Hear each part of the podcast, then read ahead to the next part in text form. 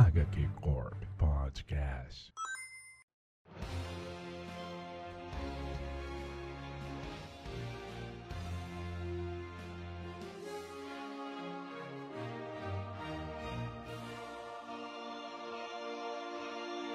Salve, salve, pessoal! Está começando o HQ Corp. Eu sou o Konema e hoje a gente vai falar de coisa boa. Hoje a gente vai atravessar todas as fronteiras para falar de DC. Oh, meu Deus do céu, meu coração enche de alegria toda vez que a gente se reúne para falar das coisas boas que tem na DC Comics. E assim, no mesmo embalo que a gente fez aquele programa do Estado Futuro, a gente vem para falar de todos os títulos do Fronteira Infinita, essa nova iniciativa da DC que já está em publicação aqui no Brasil. Então, se você quer saber o que tem de bom, o que tem de ruim, o que vale a pena comprar, esse é o seu programa. E junto comigo aqui eu reuni o pessoal que é mais maluco para ler uns 58 quadrinhos tudo de uma vez para poder gravar aqui, que foi uma maratona muito bacana. E começando sempre por aqui aquele que adora esse tipo de pauta que precisa falar umas 4 horas, Bruno Mael. Minha DC é gigante, ok? Minha DC é enorme.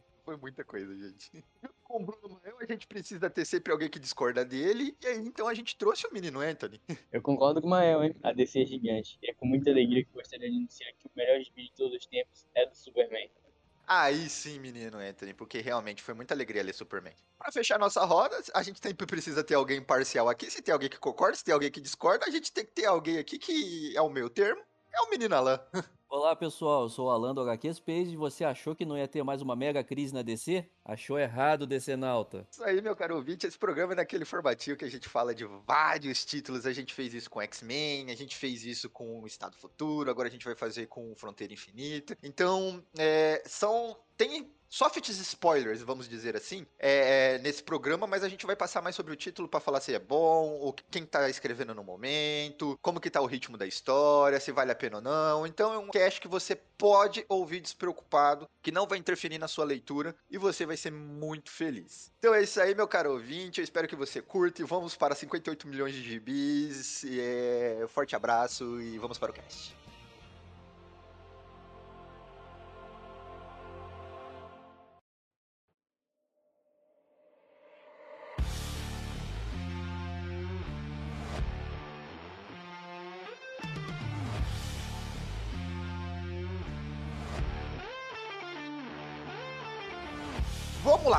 Muita coisa para falar. Foi um, mês de leitura muito agradável por sinal, porque essa iniciativa do Fronteira Infinita trouxe uma reformulação pro universo DC, né? A gente tá vindo aí pós muitos metais, né? Creio eu. O, Bruno Mel vai poder falar um pouquinho mais a fundo para você, meu caro ouvinte. E muitos títulos foram reformulados, equipe criativa, histórias etc. Teve uma minissérie antes, né? Fronteira Infinita, teve um one shot, tem um, uma saga do título, né? Com relação ao multiverso para preparar todo esse terreno que a gente vai conversar hoje. O Fronteira Infinita, Bruno Mel, ele vem um pós-metal mesmo, só para afirmar aí pro nosso querido ouvinte? É, dando, dando contexto aí pra galera, né? A gente chegou a falar um pouquinho no podcast do Future State, mas é bom agora que a gente já tem uma, uma visão melhor assim, deixa claro, né? Lá para pro começo de 2020, o atual editor da DC, o Dan Didio, saiu, né, saiu da companhia depois de acho que quase 20 anos, de 18 anos, saiu, né? Tinha planejamento rolando até o meio do ano, tinha saga começando a rolar e tal, então o ano de 2018 foi assim uma grande troca das cadeiras e transição assim na DC. Então teve vai demissão, vai contrato fechando, vai gibi mudando, é aquela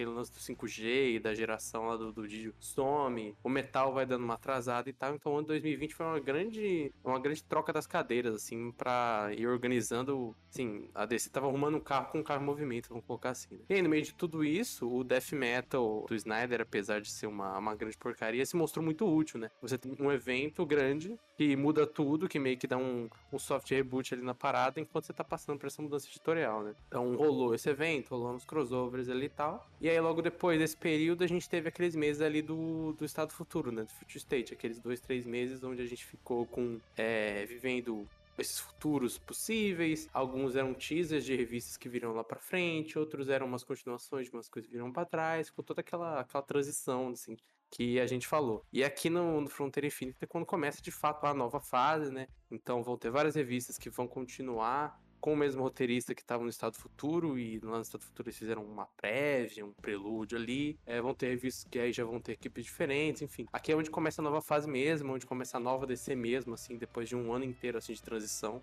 É lá fora no. Acho que é março de 2021 começou lá fora, né? O, a Fronteira Infinita. É, realmente chega assim a nova fase, chega um novo editorial da, da Mary Jarvis, assim. É, sem evento, sem troca de cadeira, sem um milhão de demissão, já começa assim a descer a operar mesmo nessa, nessa nova gestão. Assim. Exatamente. Isso é uma coisa bacana, né? Porque, tipo assim, eu sou um cara que eu não curti o metal. Eu achei metal, sei lá, muito Snyderzeiro, querendo revolucionar a roda e deu tudo errado. Quando a palavra que você procura é ruim, pode falar, é ruim mesmo. Não tem problema. Exato, mas assim, mas quando eu li a minissérie do Fronteira Infinita, que mexe com o multiverso e tudo mais, tem aí o Dark Side de todos os Dark Sides, etc e tal, eu gostei das consequências, entendeu? Porque, tipo, o que que aconteceu em Metal refletiu por todo o multiverso da DC e é canon, tá ligado? Eles, eles estão levando isso a sério. Tipo, o rolê da muralha, o rolê do Mil Versões Suas, o rolê de um psicopata que, que vai pelo multiverso juntando outras vertentes dele. Eles levaram isso a sério e na minissérie do Fronteira Infinita ficou uma coisa bacana de se ler, sabe? Tipo, e tem uma certa repercussão dentro das próprias terras do, do título. Eu achei válido assim, sabe? Tipo, é ruim, é, mas vamos tentar trabalhar nos títulos isso de uma maneira bacana. E assim, quando você não leu o Death Metal, por exemplo, Metal 2, você entendeu perfeitamente a Fronteira Infinita, né? Isso mencionou, aconteceu um negócio lá, aconteceu e pronto, aconteceu. E assim, você não precisa saber o que, que é, você não precisa saber os pormeandros, você não precisa saber quantos metais o Batman, Batman teve que se banhar para abrir a porta, não. Você sabe, tipo, ó, aconteceu, a Mulher Maravilha tá nesse lugar, o universo tá desse jeito, ele foi meio que rebutado no final do Death Metal, né? Tipo, e agora todo mundo sabe, eu acho que é o grande acontecimento, né? Ah, ó, a Terra inteira sabe que o multiverso existe, o multiverso virou algo popular, assim. Abriram-se vários multiversos ainda e tal. É isso. Isso eu achei muito bom. Tipo, é notícia de jornal dentro do universo DC agora, que tem multiversos, existem várias terras, assim. Tá na boca do povo, tá no TikTok, estão fazendo dancinha sobre multiverso, sabe? Eu achei bacana, mano. É, e o bacana é que você, pra galera que é mais antiga, teve toda a nostalgia alimentada com esses easter eggzinhos, esses lançamentos que eles botaram dentro das revistas. E pros novos leitores, cara, a galera vai ser estimulada a procurar, procurar histórias mais antigas, as histórias que são citadas. Igual o Mael falou, não precisa você ter lido o, o, o metal. Mas, se você quiser complementar, corre lá e pega a referência. Cara, o sentimento que eu tive lendo, lendo a, a minissérie aí do, do Fronteira Infinita foi um sentimento pós-crise boa da DC, tá ligado? Pós uma crise de Infinita Terras, etc. Foi o, o sentimento que eu tive lendo esse quadrinho. Por isso que, para mim, eu fiquei empolgado para ler os títulos que veio pós Fronteira Infinita. O sentimento que eu tive lendo o Fronteira Infinita foi o mesmo que eu tive com o início do Dio. Tem uma consistência de títulos e ideias muito interessantes, sabe? Eu acho que a mesma coisa acontece aqui. Exatamente, Inter. Exatamente isso aí. É, eu acho que. Acho que antes da gente falar da minissérie também, né? É bom a gente falar do próprio Fronteira Infinita Zero, né? Aqui no Brasil vai estar até saindo. O primeiro volume é só edição zero, é só edição de prelúdio, então antes você pode pegar o, o, primeiro lá, que é a edição zero lá fora, e ler, e é meio que um preview de um pouco de cada revista, né? Então, tipo, ah, você vai ter lá a Mulher Maravilha na quinta essência, olhando o universo DC, né? E ela vai olhar e falar, ó, tem a revista da Liga que vai ser isso daqui com Bendis, na revista do Batman a gente vai ter, tem todo lá o A-Day, né? Tipo, o ataque ao Asilo Que vai influenciar todas as revistas, vão ser de certa forma consequência desse ataque. É, vai mostrar um pouco o que tá acontecendo com as Amazonas, vai mostrar que a Núbia virou a rainha dos Amazonas e isso influencia a revista. Mostrar um pouco da, da Yara Flor sendo introduzida na revista, que vai ser introduzida na revista da,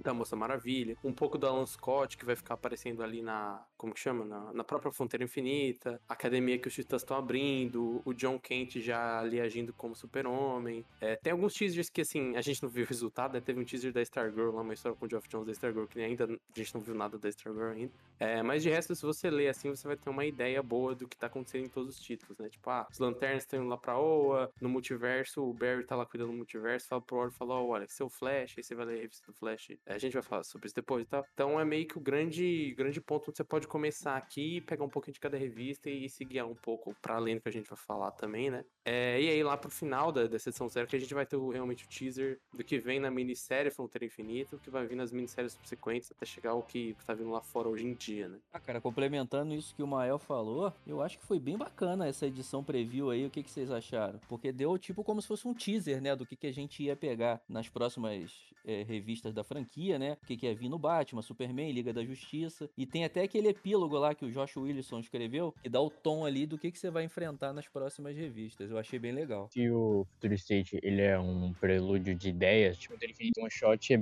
prelúdio, prelúdio mesmo, sabe? É uma história de 5, 13 páginas, que eu não gosto tanto de como é escrito, mas funciona. E eu, eu acho que ele também acerta em ser um one shot que ele não. Ele não promete nada muito nosso, tipo assim, né? Ele não vai reinventar a roda, né? Tipo, você tem a história ali conectando os vários núcleos, no final você vai ter o teaser do Darkseid que vai guiar Fronteira Infinita, Justiça Encarnada e tal. Mas não tem um lance que, tipo, na época, por exemplo, da, do One Shot do Renascimento, que era um negócio que, tipo, prometia muito, assim. E que a das grandes decepções da galera com a DC um, dois, três anos depois foi que, tipo assim, nada daquilo se cumpriu, né? E aqui foi algo mais, tipo, olha só, as revistas vão ser assim, isso vai ser aqui, esse vai ser o rumo. E quando a gente foi lendo essas revistas e vendo o desenvolvimento, tipo, um, um ano e pouco depois agora, né? A gente já tá, já tem mais, já faz mais de um ano que começou essa fase, que a gente tá vendo essa parada desenvolver, já tá vendo esses frutos e tal, né? Não foi um negócio tipo assim, ah, chega lá e fala, vai ter uma crise. E aí eles anunciam, e aí a gente fica esperando, e aí não vem, e, sabe? Tipo, se a DC antes tava apostando muito e entregando pouco, agora a DC já, tipo assim, posta muito, entrega mais, pega aquele mais que entregou, aposta um pouco mais, pega, sabe? Tipo, já tá aquele, aquele sábio jogador ali que sabe quanto apostar e sabe quanto as cartas que ele tem na mão, assim, sabe? Você não vai ler nada, tipo, meu Deus do céu. Eu li a Fronteira Infinita Zero e falei, meu Deus, é o melhor gibi da Liga da Justiça de todos os tempos. Eu chorei. Esse foi ler e não era nada disso. Assim, é algo um pouco bem condizente com, com os gibis, assim, bem condizente com o que vem pra frente, assim. O que tá saindo lá fora hoje em dia é uma consequência bem evoluída, que foi demorando esse um ano e pouco até a gente chegar onde que a gente tá, assim, sabe?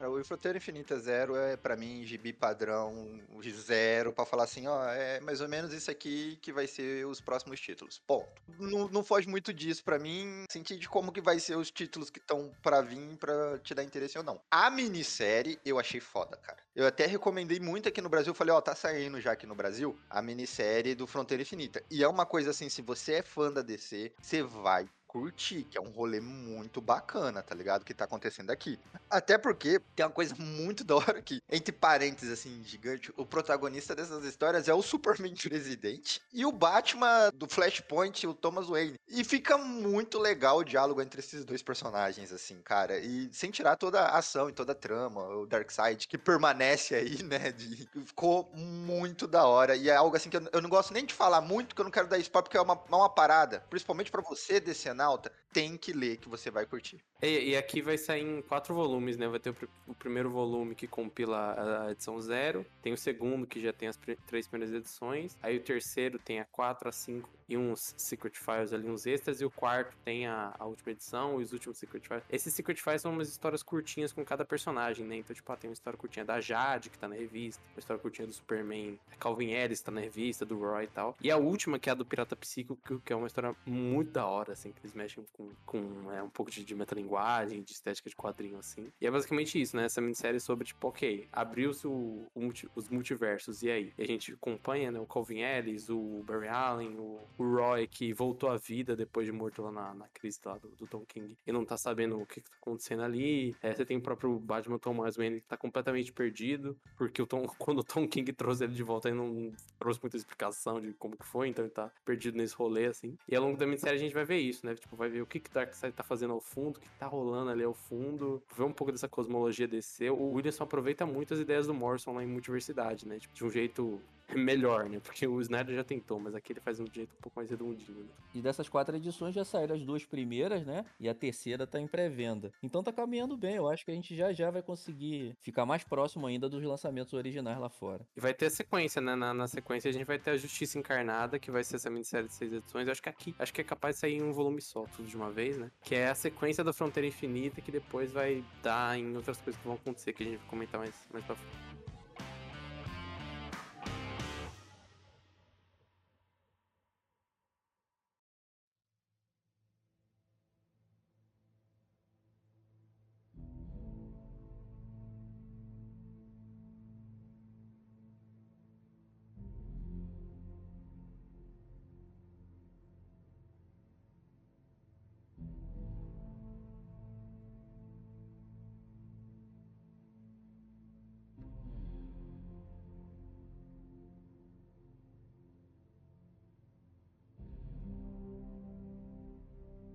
Adiante. Vamos falar agora sobre os títulos. E o Bruno Mel, que fez essa pauta maravilhosa aqui, ele separou por núcleos, assim. A gente tem o núcleo do Batman, tem o núcleo do Superman, o núcleo da Mulher Maravilha, o núcleo do Aquaman e o resto do universo DC. Se, se a Panini tivesse ouvindo a gente, ele faria esses mix aqui, que ajudaria muito o, o leitor. Mas enfim, levando em consideração sempre que título do Batman e título do Superman e seus agregados sempre é maior do que todos os outros. Então a gente vai falar de muito Batman e muito Superman. Diria até, ô Konema, que é é meio surpreendente, assim, essa divisão quando vocês verem, assim. E tem um número bom de títulos de todo mundo. Porque, ah, beleza, sempre vai vir vários títulos do Batman. Porque, assim, tipo assim, o Batman é o Batman e o Asa Noturna, a Mulher tipo, esses personagens são grandes, né? Então, ah, vai ter as duas mensais, aí vai ter a mensal do outro Batman, que é o Jace, aí vai ter a mensal do, de um Robin, de outro Robin, a mensal que é um monte de Robin, tem um monte de coisa. Só que não era muito comum a gente ver, tipo, pô, a gente tá olhando aqui as listas, a gente teve três revistas da Mulher Maravilha, né? Três revistas do núcleo do Aquaman. Aqui o núcleo do Superman, a gente botou é, cinco revistas dessas cinco, três vão, são, vão ser as que vão sair na revista, né? A Supergirl e o Batman Superman, não sei como vão sair aqui no Brasil. É, é algo que a gente não costumava ver, né? Tipo, esse, esse peso de revista para personagens que não são necessariamente Batman. Assim, a gente chegar e falar, não, vai ter três revistas da Mulher Maravilha, vai ter três revistas do Aquaman, algo meio. Se você for analisar mensalmente, não tem tanto Batman assim, sabe? Tem muito Batman, mas, tipo, tem vários Superman, tem muito Aquaman, tem muita Mulher Maravilha, então acho que tá bem equilibrada a balança, assim. Então, sempre tem, ah, você tá publicando muito Batman, mas é uma semana muito específica, sabe? É, aquele lance que é tipo assim, ah, você vai ter uma mensal, você tem uma minissérie Black Label, vai ter o Batman crossover com o Scooby-Doo, né, e vai ter, sei lá, alguma, algum, alguma parada assim, e aí parece um pouco mais, porque, tipo, se realmente olhar em mensais, são, cara, tipo, duas mensais, igual o Superman, que tem duas mensais, por exemplo. É, só que aí é isso, né, quando a gente olha, tipo, ah, vai ter uma minissérie, vai ter um autor de cinema que ele quer escrever um roteiro pro Black Label, aí vai fazer um roteiro do Batman. Vai ter encadernado que a Panini vai lançar do Capador, vai ser o caderno do Batman. Vai ter o crossover com o Fortnite, aí vai ser o crossover do Batman. E aí realmente ficou um pouco mais de peso. A gente pegou aqui é, mensal, mensal mesmo. A gente até, eu, eu, fui atrás das paradas que saíram direto, né? Das paradas que são tipo a primeira wave, assim, de Infinite Frontier. É, se a gente pegar aqui, realmente tem muito menos, né? Quando a gente pega mensal, mensal mesmo, né? Tipo, sem descontar essas paradas, assim, tipo, esses Black Label que a gente brinca que é um selo de, de Batman, basicamente. Esses lances de crossover, especial para vender cereal, essas paradas. Aí não tem jeito, tá ligado? Tipo, aí não tem como fugir. Aí vai ter Batman Scooby-Doo, Batman Fortnite, é, Batman Phase Clan, essas, sabe? Tudo que você puder imaginar, assim, esse vai ser o produto vendido. Mas quando a gente olha o contexto, tipo, das mensais mesmo, mensalzinha que tá saindo ali, dá pra ver que tem um pouco mais de variedade hoje em dia, né? Porque, tipo, a, a, a gente não pode falar pro DC, falar, DC, vamos parar de vender o personagem maior que você tem, que mais vende. Tem como, né? Infelizmente. Tem conta é, pra pagar. Não, não, exatamente, mas o que pode fazer é isso, né? Tipo, olha, então vai ter duas revistas do Superman, vai ter a revista da Supergirl, vai ter a revista do Batman Superman, vai ter três revistas de três Mulheres Maravilhas diferentes, vai ter minisséries, várias minisséries da Aquaman, então, tipo, o que eles podem fazer é tentar dar essa atenção para todo mundo, né? Tentar, ah, vamos criar um superversozinho, vamos criar um Maravilha Verso, vamos criar um Aquaverso e tal, e é o que eles estão tentando fazer, realmente. É, isso abre, abre muito um sorriso no meu rosto, porque, tipo, beleza, tem Batman pra caralho, mas tem outros títulos diversificados pra caramba também. Então, no geral, você consegue ler tudo que você tem vontade de ler, os personagens que você gosta de ler.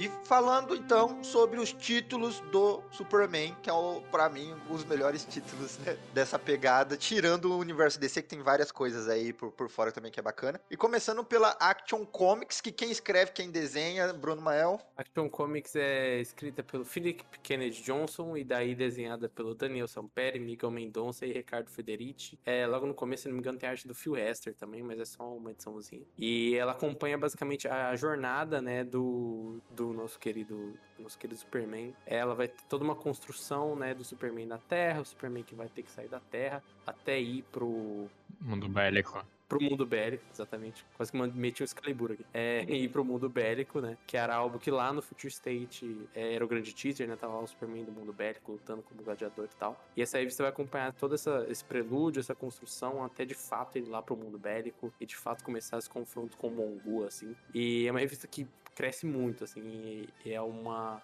É, é um pouco diferente do que a gente espera na revista do Superman, né? Tipo, no, no começo, assim, ela é um pouco mais normal. A partir do momento que ele sai da Terra, a revista vira uma outra coisa, assim. É, mas é uma revista muito boa. O que, que vocês acharam, assim, do, do Action Comics nesses vários momentos? Eu vou te falar uma parada assim, eu adorei a Action Comics, cara. Todo esse peso do Superman, do porquê ele tá saindo da Terra e porquê ele vai deixar o John com o manto de Superman na Terra. E todo esse rolê moral de eu sou o Superman e eu, sabe, cara, tem alguém no universo que veio até aqui pedir a minha ajuda. Eu não vou negar essa ajuda. É, eu achei muito da hora, muita essência do personagem. Achei que o Phil Kennedy entendeu demais o Clark. E é um título que eu pegaria se eu tivesse verba. Eu quero falar que é o melhor gibi de todos os tempos. É, o Felipe Kennedy Johnson, ele cresceu com o Superman e com o Batman, e, tipo, tanto na história do Batman, que ele escreveu uma ou duas vezes em especiais, ou, enfim, ele sabe muito do Superman, entende muito do Superman. Ele é um ótimo escritor, então, tipo,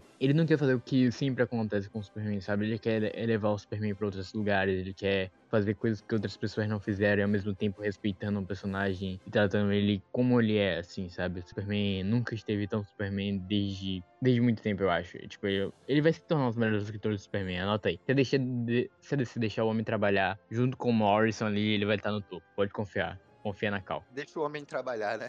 então todo mundo concorda que a gente agora, com essa Action Comics, iniciou uma nova era, mais empolgante, né? Trazendo de volta o Superman clássico, o Superman que todo mundo gosta, o Superman é, maroto, o Superman das massas, né? Eu também gostei bastante desse início aí, mas eu tô mais empolgado para falar pra, pra, sobre a próxima. Eu acho que, tipo, é normal desde Frank Miller lá em ano 1, os escritores eles fazem, tipo, um arco de quatro ou seis edições para ser compilado no encadernado e vão fazendo esses micro arcos. E o Kennedy, ele apostou de bem diferente, assim. Ele faz um arco de, sei lá, oito edições, só preparando pro verdadeiro arco, que é, tipo, indo pro mundo bélico. Ou seja, são várias edições só para preparar o terreno para ele poder começar de verdade, sabe? E só essas seis edições já é melhor do que todos os títulos da lista aqui. E é muito bom, na moral. Kennedy Johnson é o cara. Parece que ele teve o tempo certo de poder elaborar tudo para você. Pô, faz tudo sentido. Pô, é, realmente o Clark. Tudo que eu li sobre o Superman na minha vida, o Clark pensaria assim. A Lois Lane pensaria assim.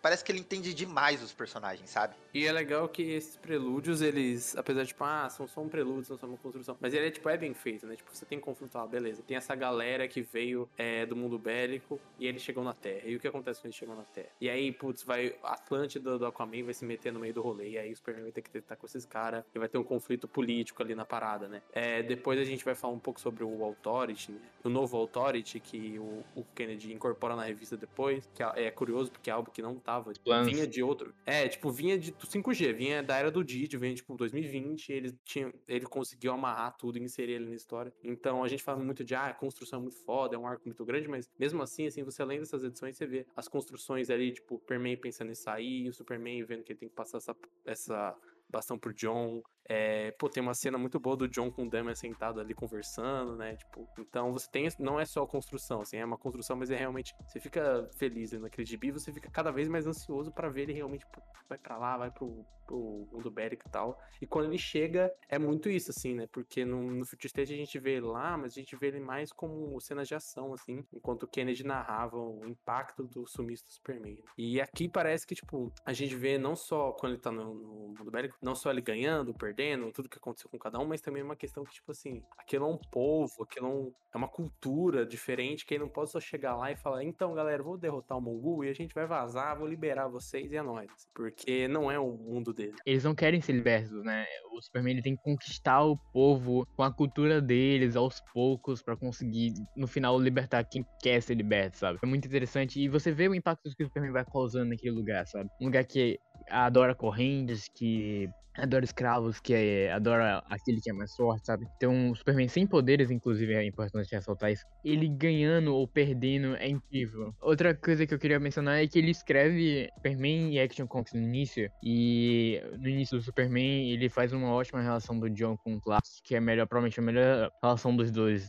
já escritas durante muito tempo. Durante muito tempo não, eu diria que é a melhor relação que os dois já teve na vida. Melhor que o Tomás, melhor que o Jurgens, obviamente melhor que o Tom Taylor. E é isso. Essa é a polêmica do dia aí. É verdade, né? A gente não, não mencionou, mas na é o que tá- sai até nas primeiras edições aqui da mensal, tô vendo, né? A mensal já começou a sair, né? Superman número 1, que vai compilar Superman e Action Comics, depois o Superman Filho de Kal-El e o Superman Authority também, né? Vão ser tudo numa revista só, já que são todas interligadas. É, e aí no começo a gente tem o. Ele faz um pequeno arco do Super. Ele faz um pequeno crossover de duas edições com as duas revistas, né? Superman Action Comics. E aí ele começa a Action Comics faz um pequeno arco do Superman, que é basicamente o Superman e o John dando rolê nos planetas alienígenas, assim. É, é um pouco uma prévia disso, tipo, da cultura, né? Porque ele vai pra um planeta alienígena e tem, tipo, ah, essa cultura é assim, esse lugar é assim, tal, tal, tal. Enquanto ele conecta ali. pa- Parece muito que era tipo assim: Ô Kennedy, assume aí o Superman pra nós. Beleza, vou assumir o Action Comics. Fala, puta, Kennedy, a gente ligou aqui pro Tom Taylor, vai faltar uns quatro meses pra ele assumir a revista do John. Você faz um favor aí pra nós? Eu faço. Aí ele foi lá e escreveu umas ediçõezinhas só pra dar esse prelúdio, assim. Mas eu gosto delas também, assim. Isso porque meu menino também é músico, né? Ele é músico, serve aos Estados Unidos e é escritor, sabe? E ganhou o Grammy, inclusive, vale ressaltar aí. Então, meu menino é voa. Pô, então ele teve o tempo necessário pra preparar o terreno e ainda deu pra fazer show por aí.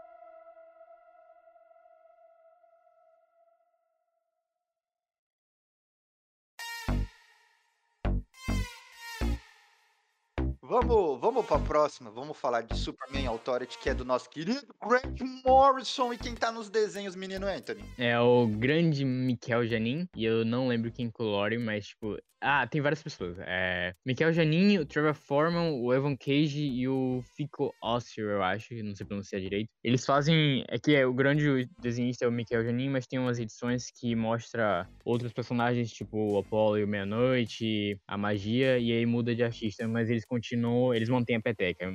Todo mundo ali é muito bom. Não, São todo mundo muito excelentes. O, o Janin, ele, ele chega a ser sacanagem ele desenhando de tão bem que esse cara desenha, né, mano? Ele tá Pelo muito bom, de velho. E as cores são da, da George Belair, né? E é curioso que o Janin tem muito isso, né? Que é, tipo, a arte dele é uma arte meio 3D, assim, e tal. Então, tipo, a qualidade da arte dele é uma conta que depende em quão bem ele tá desenhando, quanto tempo ele tem e quem tá colorindo, assim. Então, se você pegar o Batman do Tom King em vários momentos, pega o Grayson em vários momentos, pega o Superman Authority, a arte dele meio que muda por isso, né? Às vezes é uma coloração muito boa, mas ele fez na pressa. Às vezes a coloração não é tão boa, mas ele tá desenhando muito bem e tal. E aqui eu acho que é um, um casamento muito bom, porque ele tá desenhando muito bem. E a George Belair tá fazendo uma coloração que ajuda muito a arte dele, assim. Vale ressaltar que é o mesmo grupo de do one shot do Future State, né? Ele também tá desenhando e, se não me engano, também é ela que colora. Sim, sim. E é, é curioso a história desse gibi, né? Porque basicamente lá na época do Didio, quando foram planejar o futuro da DC e tal, o Didio pensava no 5G e nas várias gerações da DC, ele queria fazer com que tivesse toda uma cronologia que começa nos anos 40, tá, tá, tá, tá. Meio que fazer aquele lance que.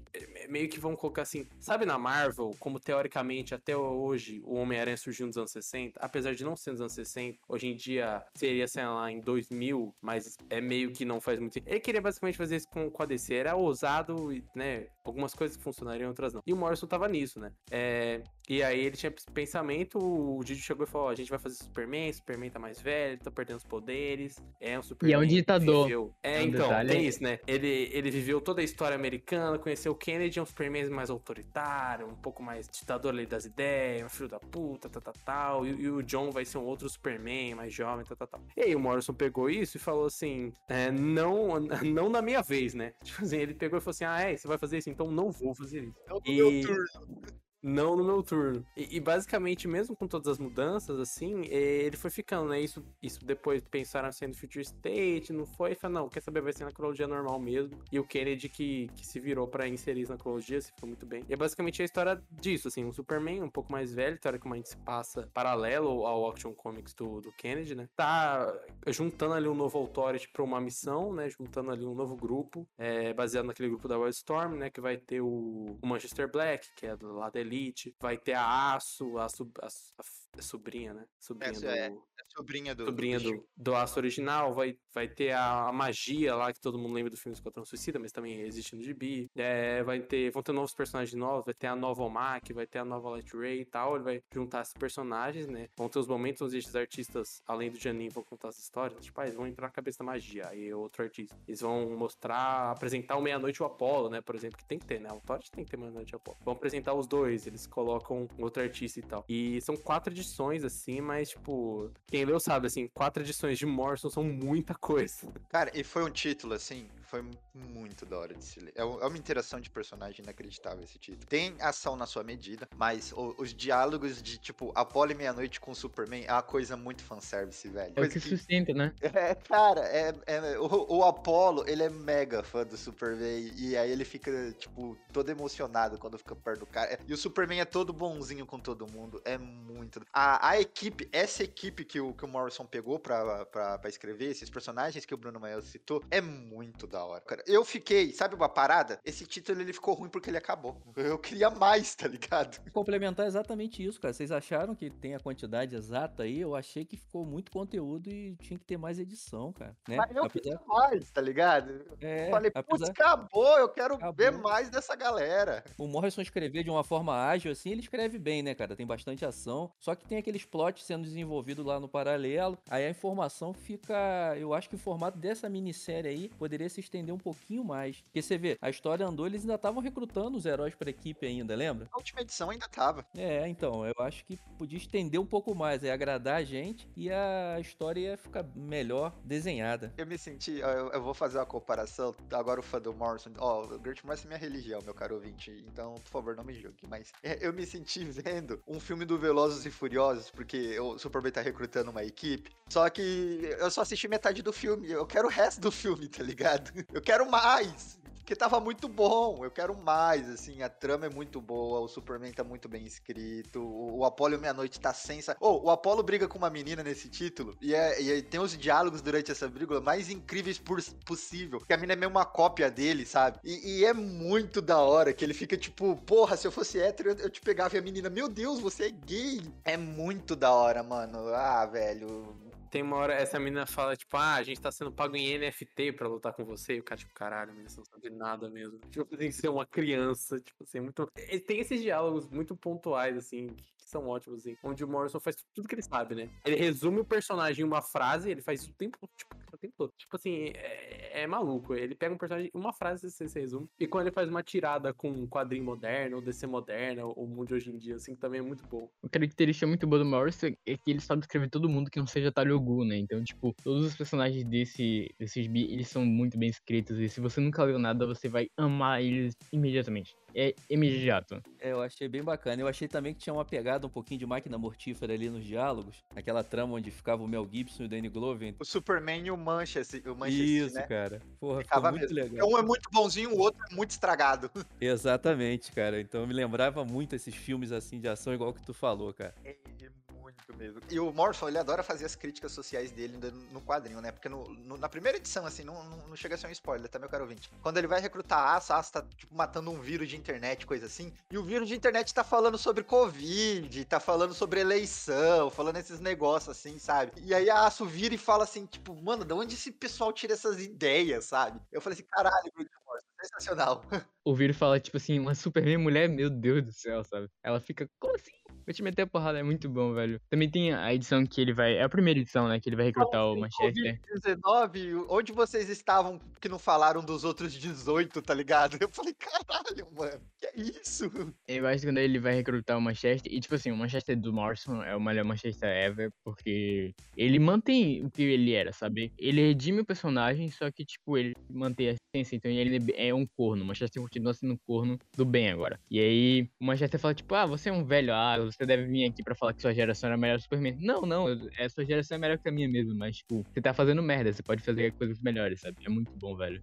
Isso, isso pra mim, eu, eu até postei no, no Twitter quando eu li isso aí. Eu falei assim, caralho, mano, Grant Morrison é, é- é dando um tapa na cara do Reino da Manhã, porque o Reino da Manhã é o contrário disso, né? É, a minha, minha geração era melhor. Aí o Manchester veio falar isso pro Superman, o Superman falou, não, a geração atual é melhor, É, com certeza, eles estão aprendendo mais, estão melhorando e tal. Eu falei, caralho, mano, olha só o, o Grant Morrison abusado.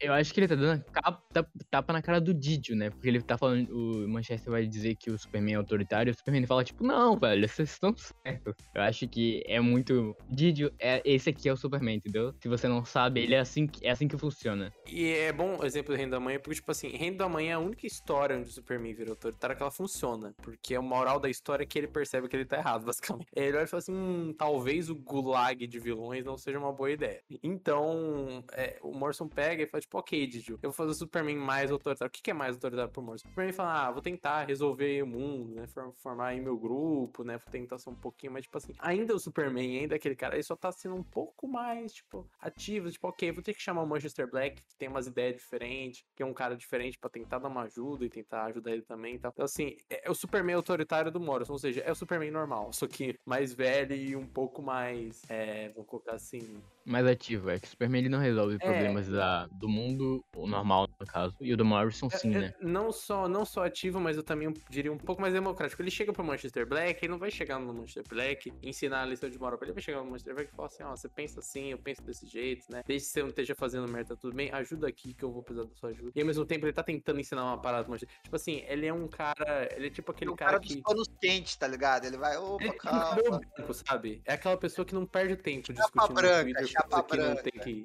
Não, cabelo, ele tá cabelo branco, sabe? Ele não perde tempo no Twitter discutindo o que não tem que discutir. Ele discute só o que precisa. Ele, ele é um pouco mais. É, eu tô quase encontrando uma palavra. É um pouco mais. Não é, é, direto e focado. Tem um pouco disso, sabe? É um Superman que tá um pouco mais. É, eu envelheceu um pouco, né? Entrevistas no Morrison até fala sobre isso, assim. Tipo, como você envelhecer e como você. é, o que, que ele mudou influenciou ele ele escrever esse Superman. Essa parada que, naturalmente, conforme você vai envelhecendo, você vai ficando um pouco mais conservador, mas não necessariamente você vai virar um ditador que mata todo mundo. Ele, ele até fala em entrevista, né? Tipo assim, ah, se a Lois Lane morresse, o Superman ia sair matando todo mundo. Tipo, porra, minha avó morreu, minha mãe morreu, eu fiquei triste. Eu não fui chacinar uma cidade, sabe? Tipo assim, por que o, o Superman é a gente? O Superman, sabe? Tipo, É, não virou o Superman lá de Brightburn lá, que já nasceu matando. Mas sabe o que eu notei, cara, nessa história aí? Que ele dá uma questionadazinha nesses heróis da Era de Prata, de Bronze, lá dos anos 90, né? Porque apesar deles salvarem a, a humanidade contra monstro, invasão, fim do mundo, eu acho que eles sempre falharam que não queriam afetar ou direcionar ali o- o- os rumos do, da humanidade. E sem interferir, a humanidade acaba sempre evoluindo, mas arrumando um monte de besteira, né, cara? Ela vai declinando, falindo cada vez mais, né? Então eu acho que agora, nesse momento, o Super-Homem ele decide que vai continuar salvando, mas quer interferir um pouco. Eu acho que é mais ou menos isso que o Mael tava tentando colocar. E, e essa equipe vai ser formada pro que a gente vai ver depois em Action Comics, né? Tipo, é, vai,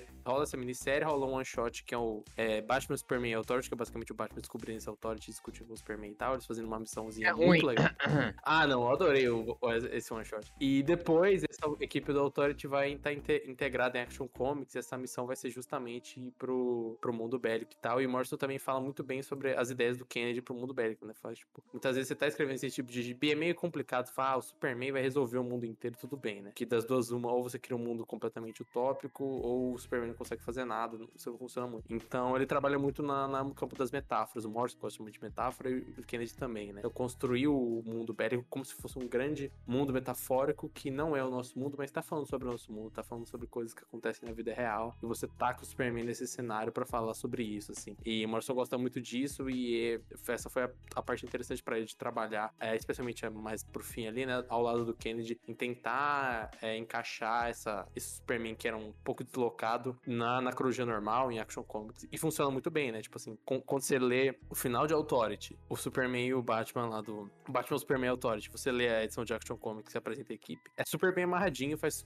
todo sentido, assim. Tipo, se, se você se não te avisassem que era uma revista que não tinha nada a ver, você não percebia. assim. É, e o bacana também é que na mão de qualquer pessoa isso aí podia realmente voltar, igual que a gente já comentou. Mas ele mostra nessa história aí que o Superman não cansou da humanidade, não cansou da Terra, apenas ele tá olhando tudo de uma outra, de uma outra ótica, uma outra perspectiva, né?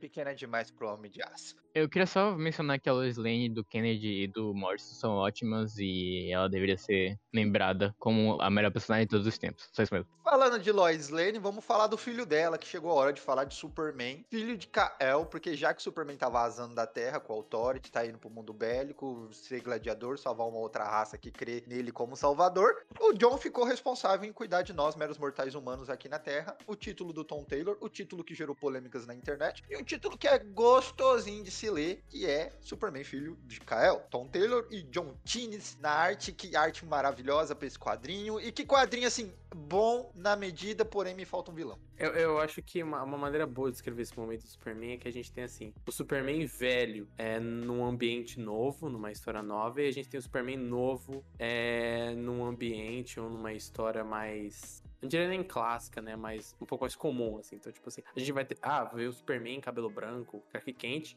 E um cenário completamente novo, fazendo uma parada nova. Enquanto o novo Superman, o Superman que é jovem, o Superman que é bissexual, o Superman que, que quer tentar mudar o mundo, mas ele é inocente demais, ele vai estar tá numa aquelas histórias um pouco mais normais do Superman e tal. É, mas Superman, Superman, né? Tipo, eu acho que é uma revista que eu acho que é um pouco mais normalzinha, assim. Mas ela tem uns bons momentos. É uma revista que diverte, assim. Tem muito aquele momento coração quentinho, Superman sendo Superman, né? Que é o que a gente sempre gosta de ver no, no personagem. Mas eu concordo com o Konema, assim, que, tipo assim, é, lá fora acho que já tá já tá quase indo pra, pra 12 edições daqui a pouco. E demora para se encontrar um vilão, demora para você ver, tipo, um, rumo pra revista, para ver onde ela está indo. Assim, acho que nas outras revistas parecia que sobrava rumo, sobrava planejamento, e nessa parece que tá só acontecendo, acontecendo, acontecendo. E aí demora um pouco pra falar, ah, então esse aqui é o conflito, esse aqui é o verdadeiro vilão, tal, tal, tal, tal, tal assim. Mas é uma revista legal, assim, uma, é uma revista boa, tá sendo uma, uma boa época, assim, pra, pra ler as revistas Super. É, é uma revista, cara, que eu sinto muito nele, é, que a principal discussão dela, a principal discussão que o Tom Taylor tá querendo no, no, nos fazer, até porque é uma construção de personagem, é mostrar como o Clark influenciou as atitudes do, do John. Porque é um título de o Superman salvando as pessoas comum, é um título do Superman salvando o mundano. É o Superman se preocupando com um monstro gigante que tá vindo destruir uma cidade. E ele não vai só matar um monstro. O monstro tem pensamentos, o monstro ele tá agindo como um animal. Então vamos aqui, pô, não, volta pro mar, vamos resolver esse rolê. É um, é um Superman eh, que se preocupando com o dia a dia, com, com mudando. E isso que eu achei bacana. Que é uma reflexão assim que, tipo, faz todo sentido. Se o John é filho do Clark, o Clark pensa essas coisas o tempo todo, tá ligado? Ele, ele tá aqui pra salvar de A a Z, independente de tudo. Até porque ele é um alienígena, ele é migrante e tudo mais. Ele entende como é você é,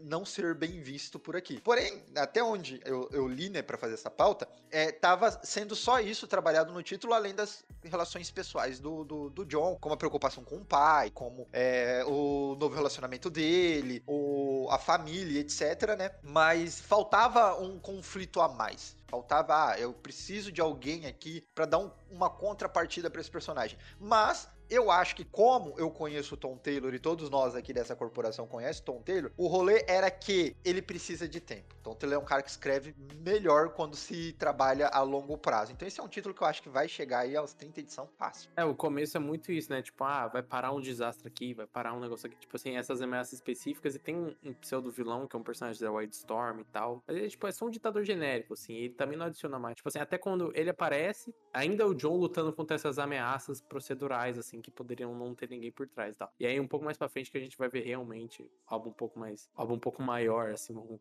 colocar assim. E tem a questão toda da polêmica da bissexualidade, né, que foi algo que, tipo assim, para mim foi o que me fez ficar engajado no gibi, porque tem muito assim, a gente que, que lê as mensagens lá fora, foi muito tipo assim, ah, tem aquela mensagem que você lê na quarta-feira que saiu, ou lê quando traduziram, né, é, e tem aquela, vou deixar acumular uma, duas, três, vou esperar fechar um arco, vou ver o que a galera fala. Quem que é esse personagem, né? Quem que é o Homem-Hora? Não sei, vou esperar alguém ver se é bom. E era uma que eu lembro que quando eu tava ali na 3, na 4, falei, pô, legal esse gibi, mas acho que eu vou deixar dar uma acumuladinha. Aí saiu essa notícia, falei, pô, então vou ter que ler. E foi algo que me prendeu na revista, assim, de realmente pegar e ler edição por edição, assim. E é algo que eu acho que enriqueceu muito a revista, porque tem um, uma substância que ela não tinha muito, assim. É de, de trabalhar um pouco disso e ter um personagem, tipo, o personagem, né? Tipo, com o nome do Superman, por mais que não seja o Clark, mas é um personagem grande, um personagem que tá na, na mensal, e ter isso trabalhado, lógico que, tipo, o Taylor faz isso aos poucos, né? Tem a primeira edição onde revela isso, nas outras edições vai ter ah, o John conversando com a Lois, vai ter, vai ter o especial do Orgulho agora, onde vão ter outros escritores trabalhando isso também, assim. Mas é algo que eu acho que enriqueceu muito a revista nesse sentido, assim.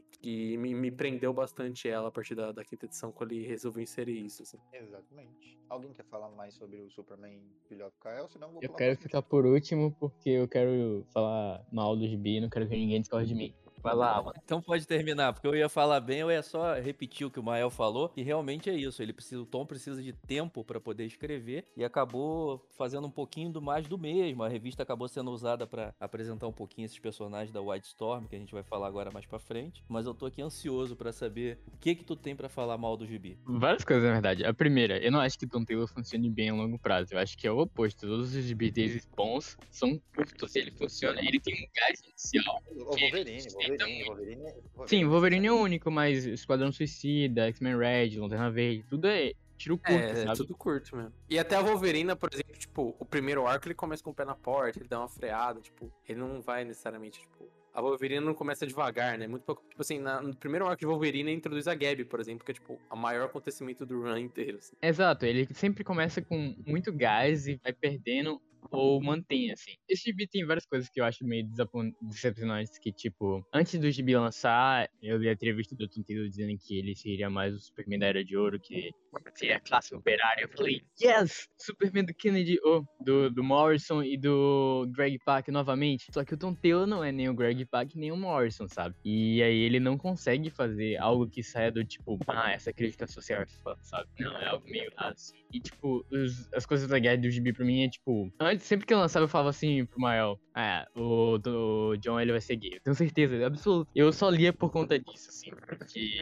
eu não gosto de drama, ela vai nada pra lugar nenhum. Inclusive, é o mesmo programa das outras, mas das outras, pelo menos tem o Bruno Redondo pra sustentar. Também eu acho mais divertido. Eu acho o John um personagem meio nada, assim, sabe? Ele, eu não sinto nada com o John. E que é meio merda, porque eu gostava do personagem. E os momentos legais são, tipo, momentos que o Mael falou de coração quentinho, o Superman, que é, tipo, ele vai no México. Que, tipo assim, é um negócio que não faz sentido. Ele vai no México, eu acho, não lembro se era o México. Aí ele fala espanhol e, tipo, a menina tá perdida numa floresta do lado de um vulcão. Moleque, como assim? Sabe? Tipo, que geografia é essa do México? Enfim, Mas tem vulcões no México, mano. E as pessoas se perdem no meio do mato. A Austrália é muito longe, Anthony. Ele não sai, não sabe a geografia. A Austrália é muito longe do México. Como que o Tom Taylor vai saber? Pior que nem sei se é México, é que eles falam espanhol, então eu vou supor que é México porque eu sei tanto quanto o Tom Taylor sobre geografia. Entendeu?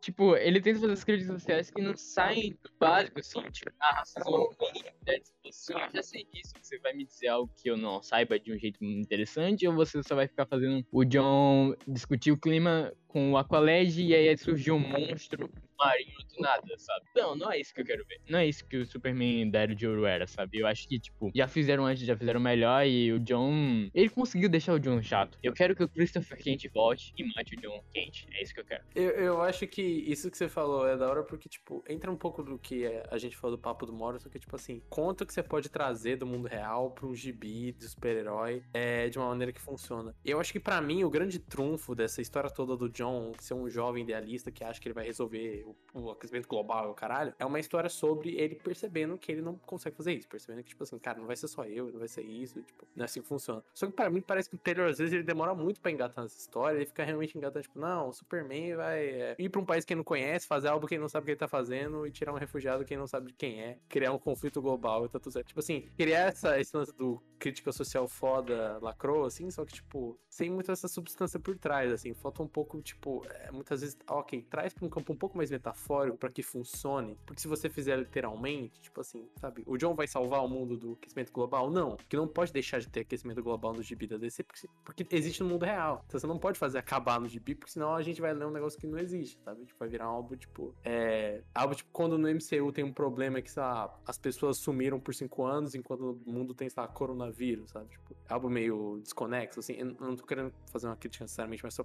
fazer uma comparação. É, então você não consegue resolver nenhum desses problemas que você cria. Você só consegue resolver quando eles são problemas metafóricos não reais, assim, porque você tem que estar lá no gibi, né? Então, tipo, é, é algo um pouco complexo. Tipo, assim, eu entendo que ele é bem intencionado, mas ele é bem intencionado no sentido, ah, quero fazer uma Superman moderno, tal, tal, tal, e menos nesse problema, tipo, ok, mas contar uma história sobre isso, sabe? Contar, tipo, pegar, criar algo um pouco mais metafórico pro John realmente salvar o planeta de alguma forma. Ou realmente fala, você falou, tipo, ah, o campeão dos oprimidos, Superman da, da Era de Ouro. A capa da, da edição, da primeira edição, né? Deve ser a primeira capa da, da Panini. Inclusive é bom avisar, né? Ele vai começar essa revista e o Superman do Morrison começam em Superman 5 da Panini. É, essa, acho que essa edição amarelinha do John deve ser a capa. É uma referência ao Superman original e tal. Só que pra mim faltou, faltou isso, assim, faltou ele puxar pra um campo mais metafórico, faltou ele construir um pouco melhor essa história, pra não ficar só nisso que a gente falou. Tipo, ah, é uma revista divertida, tem essa questão da sexualidade do John que, que eu realmente. Eu, eu sempre ficava ponto falando, cara, esse moleque é o namorado dele, ele tá apresentando ele pra família dele.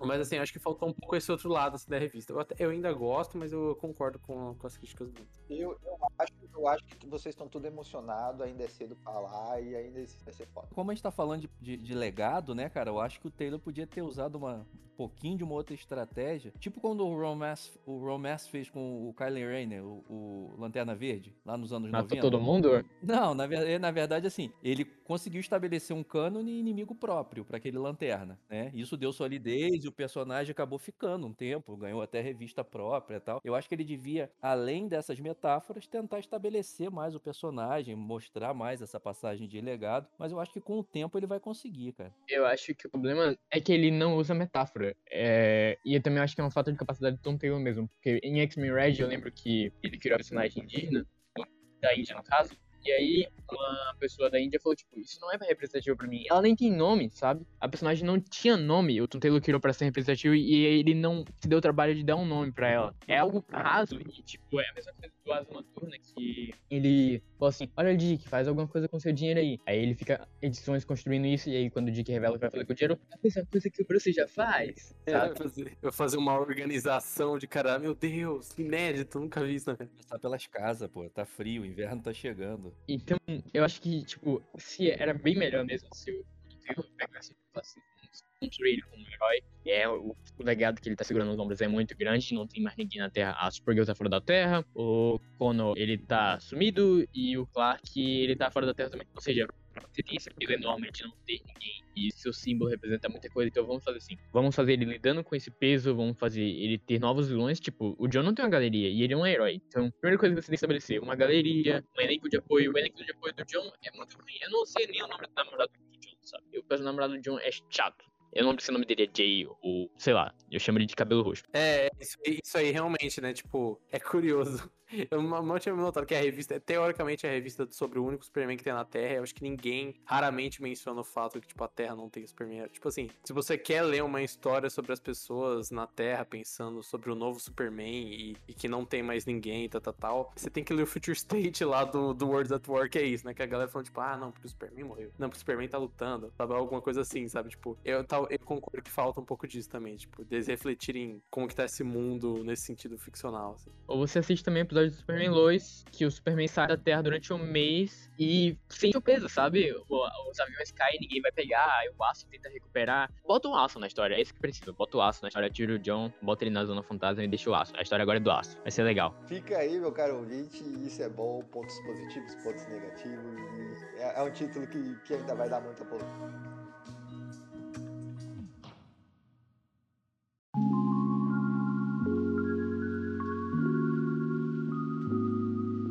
Vamos falar da Supergirl, a Mulher do Amanhã, escrita pelo Tom King, desenhado pela Bill Cubs e pelo Matt Lopes. Eu acho que um desses é brasileiro, eu nunca lembro quem é. Ambos E- os. Os daí, viu? Não é um. Os dois são brasileiros. E diga-se de passagem, Bill Kevs é, é- me desenha, porque você não é descomunal. Essa mulher é, é o satanás da arte. É, é muito bonito o traço dela. E é um título de reflexão, profundidade, a Supergirl se encontrando aí enquanto ajuda uma menina sendo teoricamente uma mercenária pra essa menina, mas não é esse. Não é, não, não é essa a intenção do título. É- Mas é, é um título que fala sobre família, tradição e rosquitas. É muito da hora. Eu não terminei de ler, mas até eu li tava bem legal. Diga que ele sabe escrever Superman, né? Seja o Clark ou a Supergirl, ele sabe o peso que o símbolo que ele carrega atrás. Eu gosto também da. Que ele lida muito bem com tudo que a cara passou, sabe? Porque a Kara, ela é uma personagem que sofreu muito, sabe? Ela perdeu o planeta história do Clark, ela esteve no planeta, então é um peso. Mas, cara, imagine você perder tudo, sabe? Sua cultura, tudo. E aí você tem uma única missão de proteger uma pessoa, e aí você descobre que essa pessoa que vai proteger você, e ela é a maior herói de todos os tempos, e você tem que lidar com a dor de perder tudo, e ainda com o peso de ser parente daquela pessoa que é a pessoa mais bonzinha de tudo. Sabe, é. Ele sabe lidar com as emoções, você sabe mandar o personagem. A arte da Bill está maravilhosa, e as cores do Matt Lopes são perfeitas. É muito bom ver brasileiros representando assim. É exatamente isso aí que você resumiu, aquela velha história da reunião de família, onde a tia fica perguntando, tá vendo? Seu primo passou num, num concurso público, e você? Então ela tá sempre tendo que se li- lidar com esse, com esse Parabéns, parentesco Alan, dela. você resumiu o título da melhor maneira possível. Que é isso aí, cara? Mas é muito isso, assim, né? Porque, por um lado, a cara não é o Superman, mas pelo outro, ela tem toda aquela moral, né? E ela realmente quer ajudar as pessoas. Ela, ela tá, ah, porra, salvar a gente chato pra caralho, ninguém merece, né? Tipo, o Gibi começa com isso, ela tenta meio que tirar umas férias, assim, mas acaba se metendo numa quest.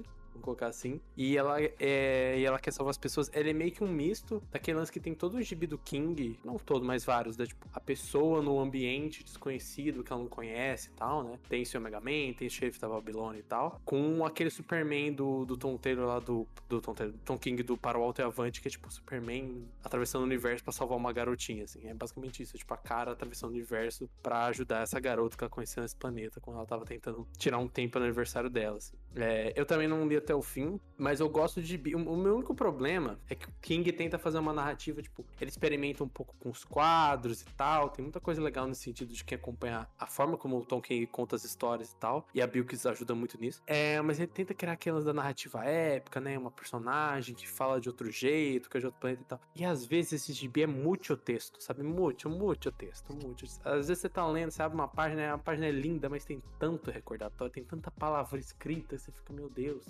O desenho da Bilkis é tão lindo que você tá tampando ele, sabe? Tipo assim. E nada contra muito texto, mas o meu problema é que às vezes é muito, é demais. É um recordatório, é um diário da menina junto da Supergirl falando, fala, meu Deus do céu. É, é quase tipo assim, é, é meio que um bem diálogo versão narração, assim. É mu- muito texto. Assim. Ele deu uma exagerada. Eu entendo que nesse tipo de história, esse tipo de narrativa, ah, narrativa meio épica, meio mitológica, é normal, mas assim, é, faltou ali um, sabe, faltou ali dar uma, dar uma cortada ali, porque às vezes o gibi acaba sendo atrapalhado um pouco por isso, assim. Mas é um gibi muito, legal, especialmente pra quem gosta desse tipo de história, né, com esse tipo de narrativa, assim. Ah, inclusive, bom avisar, bom avisar, é, isso não foi anunciado no Brasil ainda, é, deve sair em, do, é, supondo que vai ser em dois volumes, lá fora foram oito edições, é, e é na cronologia, é canônico teoricamente, algo que é meio raro, né, tipo o Tom King depois do Batman meio que largou dessa vida, mas aqui ele voltou e aqui saiu na Fronteira Infinita, a cara realmente ficou fora da Terra nesse período, então assim, Tom King na cronologia, quem diria? Quem diria? É, vamos para o próximo, para fechar a, a Super Família. Batman e Superman, a que a gente já mencionou aí quando eu tava falando do Superman Authority. É, escrito e desenhado por quem, senhor Alan?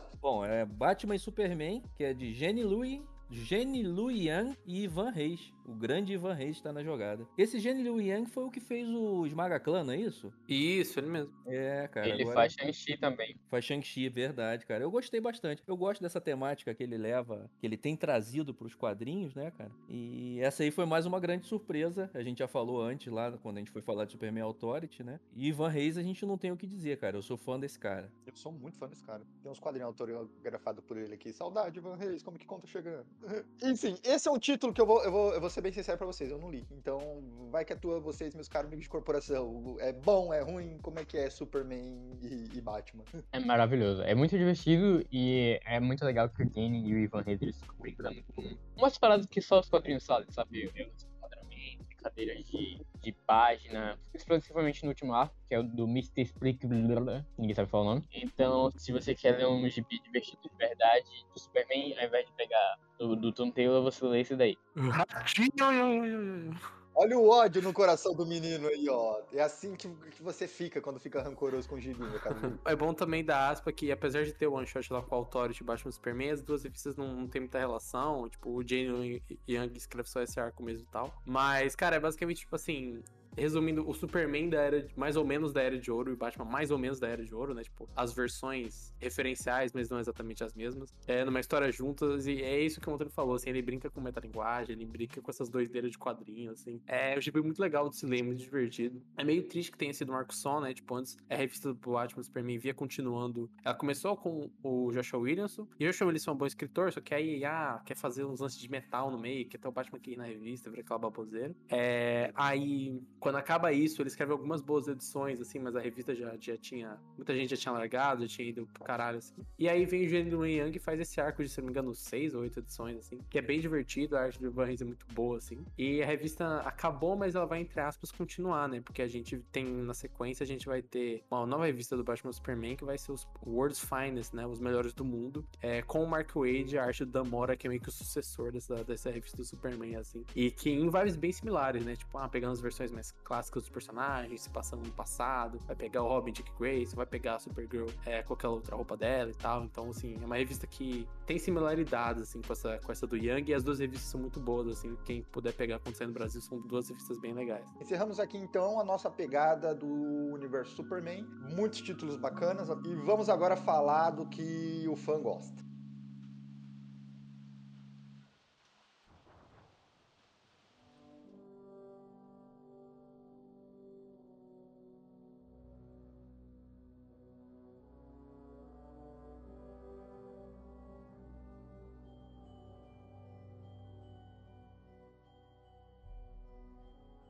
Agora, gente, vamos falar dos títulos do Batman. Começando pelo Batman, do Tinion com o Jorge Jimenez. E eu vou beber uma água porque eu me recuso a falar de Batman. Bruno Mael, vai com o microfone. Eu vou amarrar o Conema, volta aqui.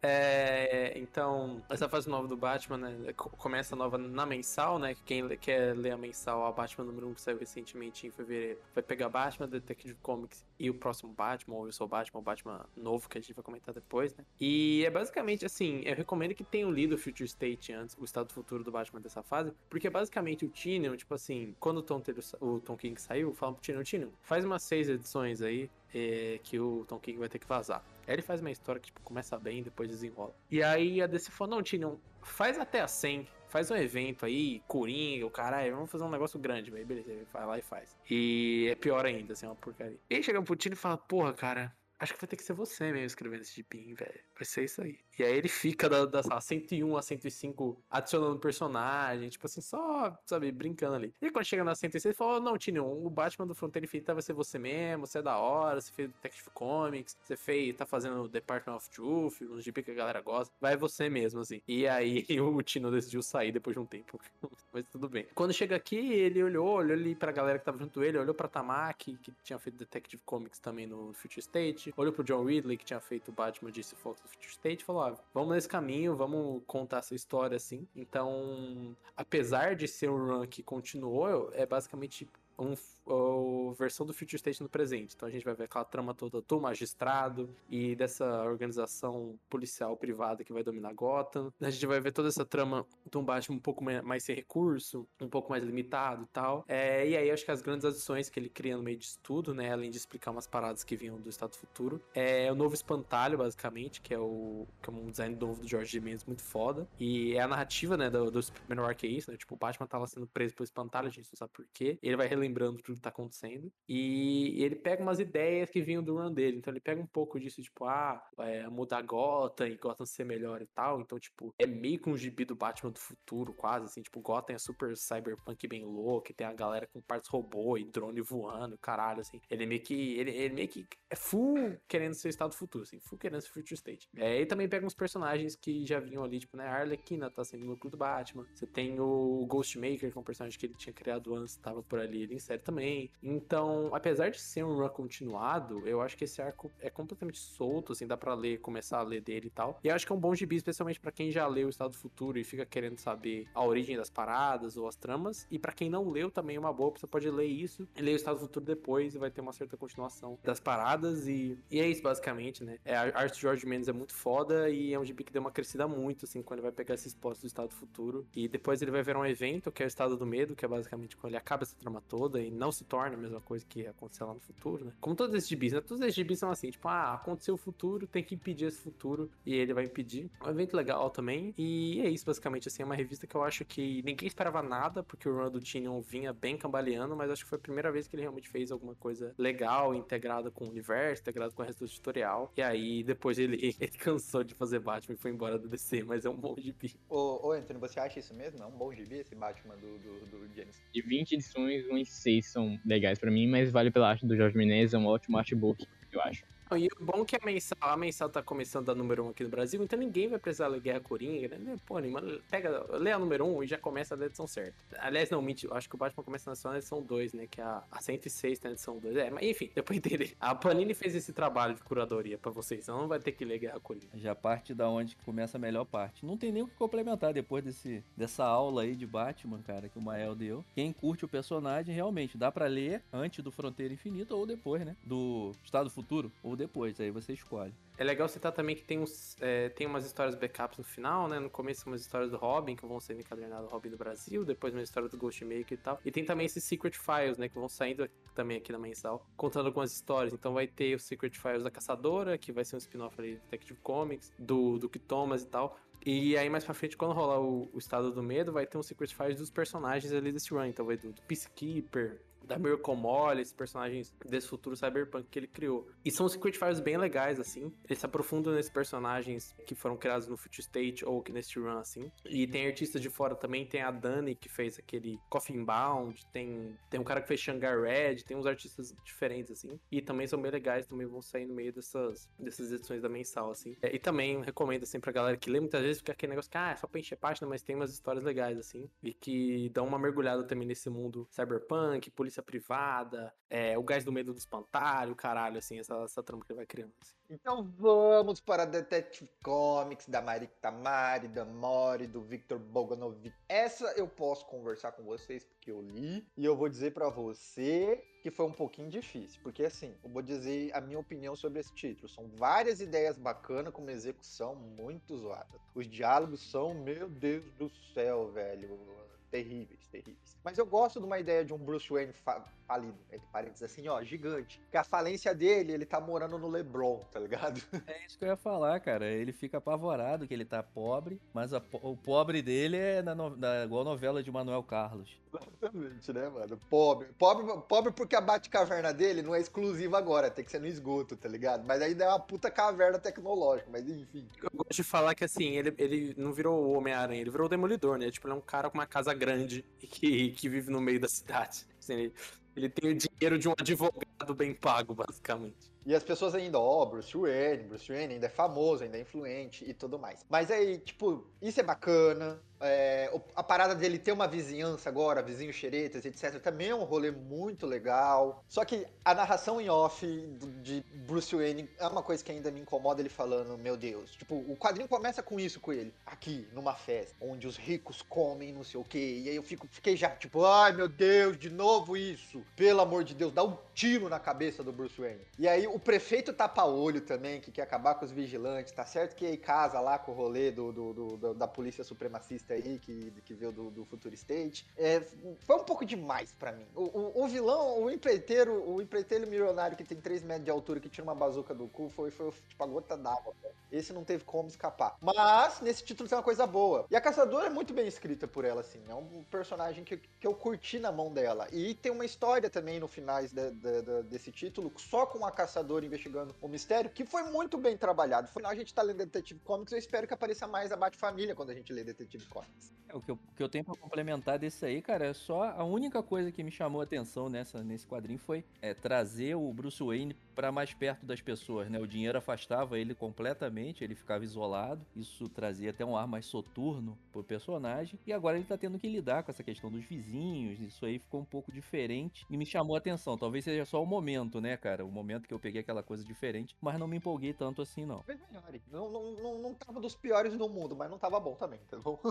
O Konema falou, ah, tem uma coisa boa, pra mim ele falta de amor aqui, pra mim é coisa boa do GB. Ah, ele manda bem pra caramba, pô. Sensacional. A arte Pra mim, tipo assim, eu sou eu sou um pouco 880 com esse gibi. Tipo assim, quando tá com o Damora, eu gosto desse gibi, às vezes mais, às vezes menos, mas eu acho que ele sempre funciona. E quando não tem o Damora, quando é o Victor Bogdanovich, né, o conhecido como Capulo Cover, é, eu não consigo tancar, assim. Tipo, cara, tem uma trama toda lá do, de um bicho que abre a boca das pessoas, que é um vírus, que é o vilão do Blade, é o vilão do Blade 2. Eles botaram o vilão do Blade 2 de gibi e acharam que a gente não ia perceber. Sai pelos olhos, meu Deus, eu tinha esquecido que isso tinha nesse E gibi. uma trama meio que, tipo, caralho, tipo, porque. Que, que trama é? Só que aí o que aconteceu? Lá pro final, acho que até perto do, do Estado do Medo, tem um arco de duas ou três edições com isso, que é com a arte do Damora. Aí eu gostei do gibi. Eu falei, pô, será que é realmente. Será que é o Damora? O que, que, que será que acontece? É um método Marvel que eles fazem, que o Damora consegue dar uma salvada. É, mas depois disso, né? Depois do, do Estado do Medo e tal, a revista muda um pouco de foco, né? Então o Batman vai sair da,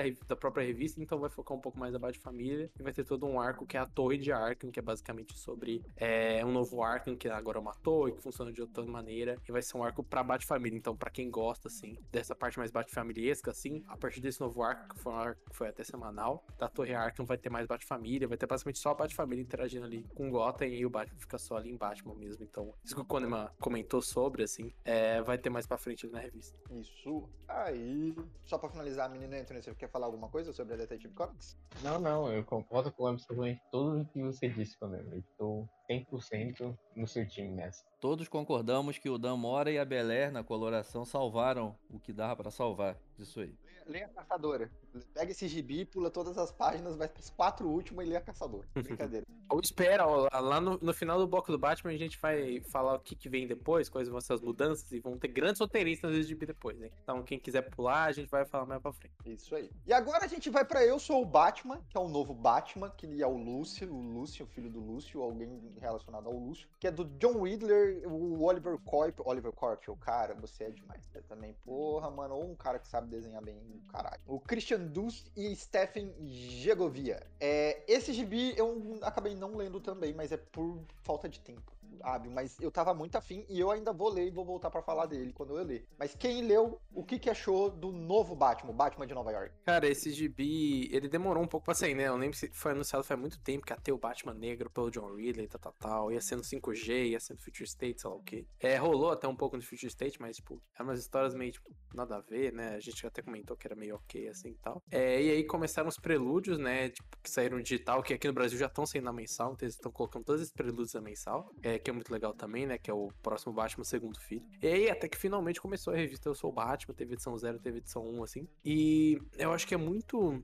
É muito é sobre o Jace Fox, que é o outro filho do. Né, tem o. Explicando pra galera, a gente vai ter o que todo mundo conhece, que é o Luke Fox, que é o Batwing. Só que antes existia o Tim Fox. E ele foi criado muito antes, inclusive. É, e aí tem esse nome novo que é Jace, pra tentar diferenciar do Tim Drake e tal. E aí ele volta pra Gotham, depois de um, todo um treinamento, tem rolê com, as, a- com a katana, um monte de coisa. Fala, não, eu vou ser o Batman, eu vou ser o Batman do povo, eu sou o Batman assim, pé no chão e tal. Vai lá, constrói o próprio equipamento e tal. Então é muito meio que, tipo, um- realmente um novo Batman moderno, meio que no mundo de hoje, meio que mais próximo do povo. Ele, ele é rico, mas ele não é tão rico. Mas ele também, por ser um homem negro, ele também tem uma noção um pouco diferente de como o mundo funciona. É, é uma boa revista, assim, eu acho que ela engata realmente quando a gente tem ele saindo de Gotham. Tem um momento que ele vai sair de Gotham, como quando eu falei, vai pra Nova York, aí a revista ganha um ar um pouco melhor. Eu acho que ela ganha realmente tração, assim. Nesse começo é um pouco mais, ah, ele tá agindo em Gotham, você tem essa polícia privada lá da, da outra revista do Batman, é o magistrado, que tá desde o do Estado Futuro atrás, ele vai lidar e é legal e tal. Mas acho que funciona melhor quando ele vai pra Nova York, realmente tem essa, toda essa mudança de, de cenário, assim. Mas é legal ver esse novo Batman, esse Batman. Todo mundo gosta disso, né? Tipo esse Batman iniciante, né? Todo mundo gosta de voltar pra isso, porque é legal. É um Batman que não é necessariamente o senhor fodão e que tem que treinar e que tem que se ferrar e tal. assim. Eu acho que a gente gosta quando muda o, Bruce Wayne e entra outro cara, porque a gente quer ver como que a pessoa vai lidar com os problemas que o Batman pode causar na vida de uma pessoa, a pessoa se tornar um Batman. E como a gente sabe que as pessoas hoje em dia vão escrever um personagem mais pé no chão, um personagem mais pautado com, com, com dilemas é, reais, em vez de ser um cara que treinou por 15 anos e é o fodão foca onde os fãs vão tatuar no corpo e, e se tornar uma nova religião. Então acaba sendo empolgante sempre, né? Alguém assumir o manto do Batman. Podia ser qualquer um, que pra mim eu ficaria empolgado igual. Quem mais leu? Ninguém mais leu? Só o Bruno Mael leu esse quadrinho? Cara, eu não li. então esse aí eu tô meio. Eu li os prelúdios, eles são bem legais, assim. Como eu falando, é bem interessante ver uns Batmans de início de carreira fazendo coisas diferentes. E, tipo, por ele ser negro e o escritor também, ele tem uma visão diferente de como mudar Gotham, né? Mudar Nova York, no caso. sabe? Então, tipo, é um gibi pra ficar de olho. Então, resumindo, John Ridley né, trouxe uma visão diversa e honesta do Batman pra gente. Honesto. Bora. Então agora a gente vai pra Asa Noturna? Não, a gente, a casa já tem um programa inteiro sobre o Asa Noturno. Caso você queira saber o que o Tom Taylor tá fazendo nesse quadrinho, é só você escutar esse programa com participação de Vinícius dos dois quadrinhos e Gabriel Ávila do Nerd Bunker. Então vai lá escutar que é um programa assim, ó, sensacional. Foi um programa que a gente dissecou a vida do Asa Noturna, tanto do Tom Taylor quanto os demais títulos que já teve do personagem. Então vá conferir, meu caro ouvinte. Então, pulando esse título, a gente vai pro próximo Robin, o Robin atual, o Robin Wayne, que é escrito por quem, desenhado por quem, Bruno Mael. Escrito por Joshua Williamson e desenhado pelo Gleb Melnikov e o Jorge Corona. E aí a gente tem o shonenzão do Robin, é isso. É, é basicamente isso, né? O Robin, ele é contratado pela Thalia e tal, e aí ele é mandado para esse torneio. É, o torneio na, seria a Ilha de Lázaro, onde tem toda uma questão com o posto de Lázaro, toda essa mitologia do Batman e tal, onde ele vai estar com vários outros artistas marciais e lutadores do universo DC, entre eles o Conor Hawke, que vai voltar à vida, a gente vai ver um pouco sobre ele e tal. É, nesse esse lance bem torneio de shonen das ideias, assim, né? É, esse grande torneio de luta, eles podem morrer X vezes, cada um tem que morrer uma vez, tal, tal, tal. E só que é legal porque apesar disso, assim, apesar de ter esse lance que poderia ser só é, fillerzão e tal, é uma revista tem substância, assim, ele, eles envolvem também de uma maneira legal, vai contando a história deles conectando com as pessoas e com o passado dele, com os coadjuvantes ali, todos os personagens novos também, os antigos. Aí eu falei do Conor Hawk, tipo, cara, tem uma página que é só um diálogo do Conor e do Damian, uma splash page, assim, que é só um diálogo meio bem diálogo, assim, deles, falando sobre os pais deles, e é muito legal, assim, desses personagens interagindo, porque o Damian tem várias similaridades com o Conor, né, e foi criado muito depois, e eles nunca conviveram nem nada. É, cara, é uma revista muito legal, muito honesta, assim. Mais pra frente ela vai meio que gerar um crossover das, falando sobre a Liga das Sombras, né? Então, crossover de Robin, Batman e Exterminador. Mas pelas primeiras 12 edições são só isso realmente, o tipo, Robin nessa ilha lutando com essas paradas. Vão aparecer, um momento vai aparecer a Bat-Família atrás dele, tem interações muito legais. Vai aparecer o John e tem interações muito legais. Vai aparecer o Hazal Ghul, tem interações muito legais. Então, é muito sobre, tipo, cara, um, um gibi bem legal do Damian Wayne que fazia um bom tempo que a gente não via, assim. E personagem finalmente tendo algum destaque como Robin nesse, nesse grande. Esse grande shonen de lutinha do Robin, só que bom. É, já que o Damian Wayne é aquele personagem que é detestado por uma galera, né, cara? Eu acho que fica rivalizando ali com Jason Todd. É, nesse quadrinho aí serviu pra gente se aproximar bem, bem dele, mostrar que ele pode ter um- uma história própria, né? Já que a situação dele com o pai não tava muito bem. E eu, eu acho que vale a pena, cara. Eu acho que mesmo que, que o- esse não seja o meu Robin favorito, dá pra confiar nesse, nesse quadrinho do Williamson, né? E eu recomendo pra quem curte ou quer conhecer melhor um pouquinho esse Robin, ler esse arco aí que eu acho que não vai ser a melhor coisa da vida, mas vai se surpreender como a história foi bem desenvolvida. Eu sou sempre time Damian Wayne porque ele é imprudente, eu gosto de personagens imprudentes. Então eu gosto desse Robin, tá ligado? E, cara, é, é um gibizinho divertido. É ação, é porradeira. Eu acho que, no geral, no Brasil, pegar é seguro. Você fã de Batman, você fã de soquinho, soquinho, soquinho, é esse é o gibi. O elenco de coadjuvantes é muito bom, né? Você tem já o Conor Hawke, você tem a Flatline, personagem novo que ele cria, tem a filha do Exterminador, a Rose Wilson, vai ter um novo personagem ali que é relacionado ao Exterminador, é, o próprio Haskell, eu já citei, os personagens que vão aparecer assim. Então o Wilson também sabe, tipo, bem inserir os personagens e tal, e ele também sabe fugir daquele lance todo que a gente sempre fala do Damian, né? Que, tipo, todo, todo escritor faz o mesmo arco com o Damian Wayne, que ele é um moleque, filho da puta, assassino, no final ele aprende a ser um pouco mais de boa e a fazer um amigo. Todo mundo que pegou o Damian fez esse mesmo arco. Várias e várias. E eu acho que ele parte de um ponto um pouquinho mais à frente, onde o Damian já é um pouco mais velho, já é um pouco mais desenvolvido, já é um pouco mais carismático e tal. E vai andando pra frente, assim, ele consegue fugir de, tipo, ah, chega ilha dos assassinos, você dá uma mãe, não quer saber de quem quer matar todo mundo, né, tá, tá, tá. Fala, não, você tem que fazer ah, eu vou fazer amigo. Tipo assim, a gente viu isso no Morris, a gente viu isso no Tomás, viu isso no Tomás de novo, viu isso todas as vezes, assim. E acho que o Williamson sabe fugir disso, né? Tipo, quando chega na ilha do torneio, o Damian tá lendo o mangazinho dele. Ele tá lá lendo o mangazinho dele, e ele chega e fala, pô, o que, que você tá vendo? Assim, nada não, tá? Tá, tipo, é um personagem que ganha um pouco mais de carisma quando você não fica repetindo esse arco que nem o Alan falou, né? Tipo, ah, o Robin, Robin que mais, mais ácido, filho da puta junto com o Jason Todd, assim. Só que quando você não repete esse arco de sempre, o personagem ganha uma riqueza maior. É legal ver ele aqui é, interagindo com outros personagens, meio que desenvolvendo um romance, meio que desenvolvendo relações e amizades e tal, assim. Sem todo aquele lance que sempre tinha antes que o Damian Wayne sempre começava, de moleque, chato pra caralho, e acabava o moleque, aprendia a fazer um amiguinho. É legal ver um desenvolvimento um pouco mais pra frente disso. É um gibi divertido de lutinha e quem gosta de Robin vai gostar, quem não gosta também vai gostar. Desse gibi do Batman, eu acho que é o melhor, eu diria. Talvez eu concorde. Essa foi boa.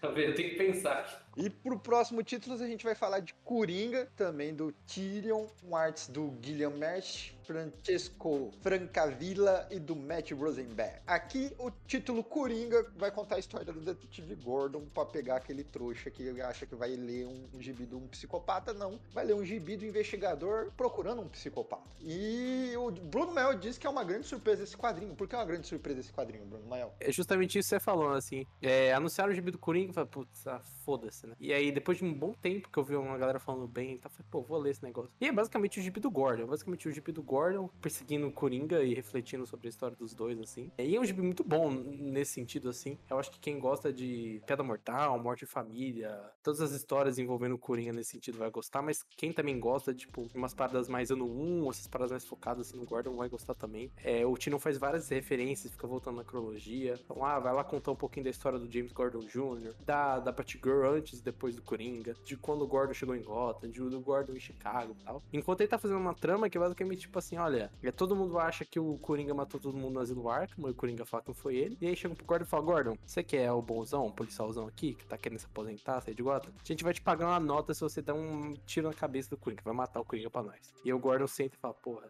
eu mato, mato, o que que eu faço? E ele vai viajando o mundo, assim, investigando pra onde o Coringa tá indo, tentando ir atrás dele. E aí vai ter, ah, vai ter o rolê da Ilha do Bane, vai ter o rolê da, da Corzas Cruz, que vai se meter no meio. Mas apesar de ser uma história meio grande, assim, tipo, viagem ao mundo com Gordon, o Tino não sabe realmente colocar o pé no chão ali sempre naquele negócio policial, aquele negócio da perseguição, aquele negócio do próprio Gordon, assim, centrar ele no Gordon. Então, tipo, é o que você falou, tipo, é um gibi que é, é, é um pega-trouxa muito bom, assim, porque você acha que vai ser um gibi tosco do Coringa que ninguém pediu, e é um gibi muito bom e muito honesto do Gordon, assim, que, que eu falei, o, o Anthony falou, ah, o Robin é o melhor gibi, eu fico indeciso do Coringa, o Robin e a Mulher Gata, que a gente vai falar depois, assim, que eu acho que são talvez os três melhores gibis, assim. É verdade, cara. Esse aí deveria ter saído com o título do Gordon, né? Porque é um gibi dele. A gente vê que a gente. Eu pensei que a gente ia eh, entrar naqueles vilão coloridos, planos mirabolantes, né, cara, do, do Coringa. E na verdade a gente acaba vendo um gibi que fala sobre o submundo do crime organizado, quem movimenta as peças do mundo com dinheiro ali, né,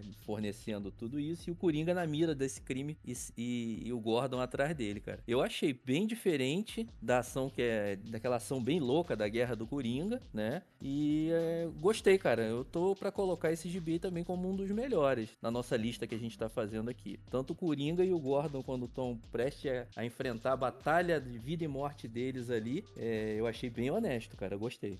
E é foda que hoje em dia a gente discute muito isso, tipo, ah, tem Coringa psicopata, tem Coringa palhaço e tal. E o Tino faz um equilíbrio muito bom, né? Porque ao mesmo tempo que o Gordon relembra o Coringa como esse Coringa é alamuresco, esse Coringa que é um psicopata que destruiu a vida dele e tal, é, constantemente o próprio Coringa esse é um personagem um pouco mais palhaço. É um personagem que tá lá na- nas capas, principalmente, mas tem umas cenas muito engraçadas que são, tipo, é, o Gordon abre a porta, o Coringa tá na frente dele do nada, opa, Gordon, tudo bom? E o Gordon fica desesperado. É, ele vai contar umas histórias flashback que são sobre isso, são sobre, tipo assim, pô, o Coringa, ele agora só tá fazendo palhaçada, ele não tá fazendo crime de verdade e tal. E é legal que ele meio que lida com o personagem como um todo, assim, né? Assim, só- dá um foco, assim. É até engraçado porque eu não esperava isso, especialmente desse tipo de revista. Espero que, ah, fazer aquele Coringa, ah, o Coringa Dark, tá total, mas ele equilibra muito bem, assim. E lá fora a revista acabou essa semana, se eu não me engano, na edição 14, né? Aqui vão ser é, dois ou três volumes. No primeiro saiu só seis edições, né? Então acho que talvez no segundo vá até 14, não sei. Ou tem o terceiro, não sei. É dessa primeira temporada, né? Só que aí a revista aparentemente vai continuar. Não anunciaram que vai ser, não vai ser o Tinion, porque o Tinion vazou da DC, ele tá lançando. Ele lança trampo sem parar, mas ele tá indo embora. É, e a minha aposta é que vai ser o Matt Rosenberg, né? Que ele, coescreve algumas histórias junto do, do Tinion. E eu gostaria muito que fosse ele, assim. É bem legal.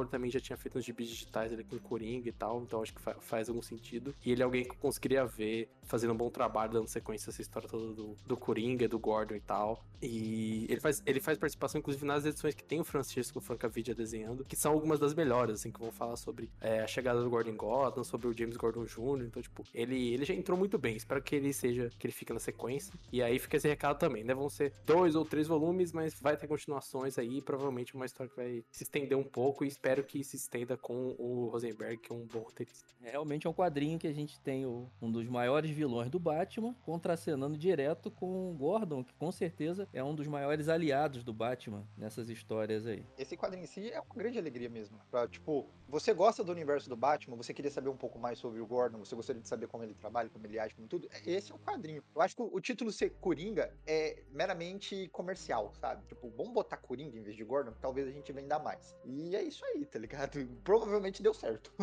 O Vinícius do Dois Quadrinhos fez um vídeo sobre esse gibi falando também justamente sobre isso, como tal qual o filme Tubarão. O tubarão não aparece no filme inteiro, então é muito isso. É verdade, é. foi- Resumiu bem. Vamos para o próximo, e depois de Coringa a gente tem a Mulher Gato de Hanvi, Fernando Balcon e Evan Keighley. Mulher Gato, Hanvi. É uma combinação muito boa, não? O menino Anthony, você leu esse quadrinho, o que, que você achou dele? Terceiro melhor quadrinho de todos. O Negato é uma temporada que é. Depois do Brubaker, tem uma fase interessante que é quando a loirinha.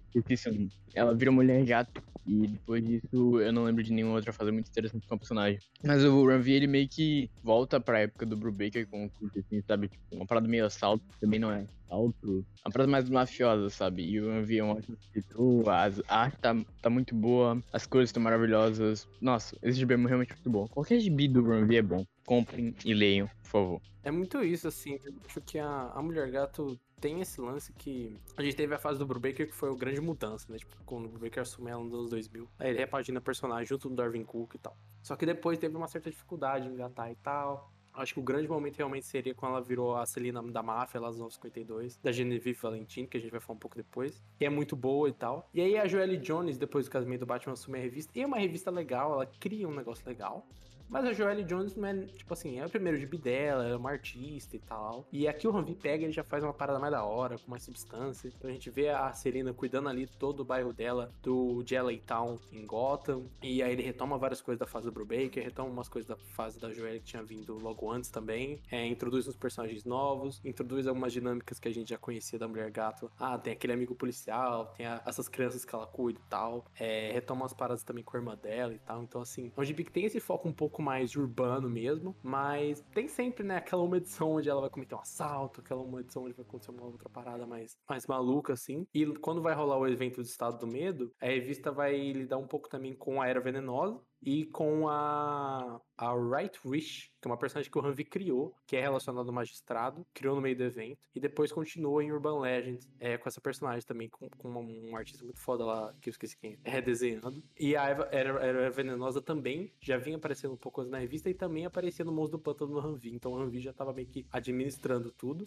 E só pra avisar, né, que essa fase começa no volume 5 de Mulher Gato aqui no Brasil, é, mas o Hanvi já tinha assumido antes, né, ele já tinha assumido, se não me engano, na edição 25, ele assume a revista que saiu em Mulher Gato volume... Minto, olha, essa fase começa no volume 6, só que o Hanvi assumiu já no volume 5, então quem foi comprar, procurei Mulher Gato volume 5, aí o volume 6 é o primeiro na Fronteira Infinita, mas ele já tinha feito um arco ali, e fi- fica nessa disputa, assim, de qual é melhor, porque eu gosto muito da Celina, gosto muito da personagem, e gosto muito desse run do, do Run V, assim. Ele nem é tão curto, ele ficou um tempinho bom, assim, mas vai deixar saudade, assim, gostei muito. É, como tu falou, ele já tinha realmente escrito algumas edições como convidado, e até o próprio Blanco já tinha atuado até como artista secundário nas edições da Joelle Jones, né? Então foi a E ele é muito bom, efetivação. né? É muito bom, cara. Então foi a efetivação deles na equipe regular da, da Mulher Gato. E para quem é fã da, da anti-heroína ou da. Não sei como a gente pode chamar ela, né? Anti-heroína mesmo, né? Eu acho que vale a pena, cara. Você resumiu bem aí. eu- ah, umas, as histórias são. Tem bastante ação e tem. Continua ainda tendo esses, esses momentos em que ela pratica esses assaltos e tal. Então, quem é fã já tinha visto o Ram V escrevendo alguma coisa como, como convidado e agora ele tá efetivado. E agora ele tá efetivado, é muito bom. O, o Fernando Blanc é muito foda mesmo. Eu, se não me engano, ele depois vai fazer uns backups em Detective Comics também e tal. Mas se você não gosta, ah, não sou fã da Celina, não, não conheço a Ranvi, o caralho. A arte do Fernando Blanco também vende muito bem esse gibi, né? Porque ela é muito pouca. É, e pro último título desse Bate-verso, vamos falar das lendas urbanas, que há uma porrada de gente. Bruno Mel, quer falar o nome de todo mundo que tá aqui envolvido nesse gibi? Porque é muita gente escrevendo gibi, pelo amor de Deus. É muita gente, é muita, é muita gente. Explicando pra galera, Lendas Urbanas, esse título onde a DC junta. É, bota o Batman na capa, bota o Batman no nome, mas raramente tem o Batman. Quer dizer, Geralmente tem uma, pelo menos, com ele. É, e bota vários roteiristas pra escrever várias histórias de personagens menores em várias partes e tal. Que aqui no Brasil a Panini tá separando, lançando elas em histórias mais fechadinhas. Então vai ter o Capuz Vermelho do Chip Zdarsky, que já saiu aqui no Brasil. O Bandoleiro do Matt Rosenberg, que vai sair aqui ainda. É, os Renegados do Brandon Thomas. O Robin da, Fitz, da Megan Fitzmartin, que vai ser o, o Tim Drake bissexual, que também criou polêmicas. É, mais pra frente vai ter o Dan Waters fazendo Azrael. Vai ter o Batman Azatando de Vitayala, vai ter Ace, o Baticão, pelo Mark Russell, vai ter a White Witch, que eu falei lá do Ranvi, a personagem nova que ele cria. Então, uma revista de, de universo, é, de Bativerso ali de Gotham, explorando é, histórias curtas ali de cada personagem. Dessas aí a gente pode começar puxando já a Capuz Vermelho, né? Ela saiu originalmente na DC Comics, na antologia Batman Urban Legends. A história do Chips e Darks e a arte tem uma galera, né, cara? Tem o Ed Barrows, Heber Ferreira, Marcos Tor, Jesus Merino, Diógenes Neves, Scott Etlon, Júlio Ferreira, Oclaí Albert e Adriano Lucas. A capa dela é de Nicola Scott e a, ne a Net No. A Net No? Será que é isso? Deve ser. Eu curti bastante, cara. Vocês gostaram dessa, do Capuz Vermelho? Se bem que eu sou, sou bem emocionado com o Jason Todd, né, cara? E não sei o que, que vocês acharam. É, é legal mesmo. Eu acho que a história do Capuz é justamente que vai vender o gibi, né? Tem o Chip de Darsky, Chip de Darsky é um escritor conhecido aí por conta do Demolidor. E também faz umas paradas legais com Batman, então acho que vai vender esse gibi pra todo mundo, provavelmente vai ser essa, essa parte da história. E é bem legal mesmo, é uma ótima história com o Jason Todd. Essa foi uma das últimas que eu li, cara. Gostei desse enredo, onde o Jason Todd tá investigando essa nova droga, né, que tá assolando a cidade. E aí, novamente, a gente vai ter um desdobramento que vai colocar ele de frente com, contra o Batman. É um,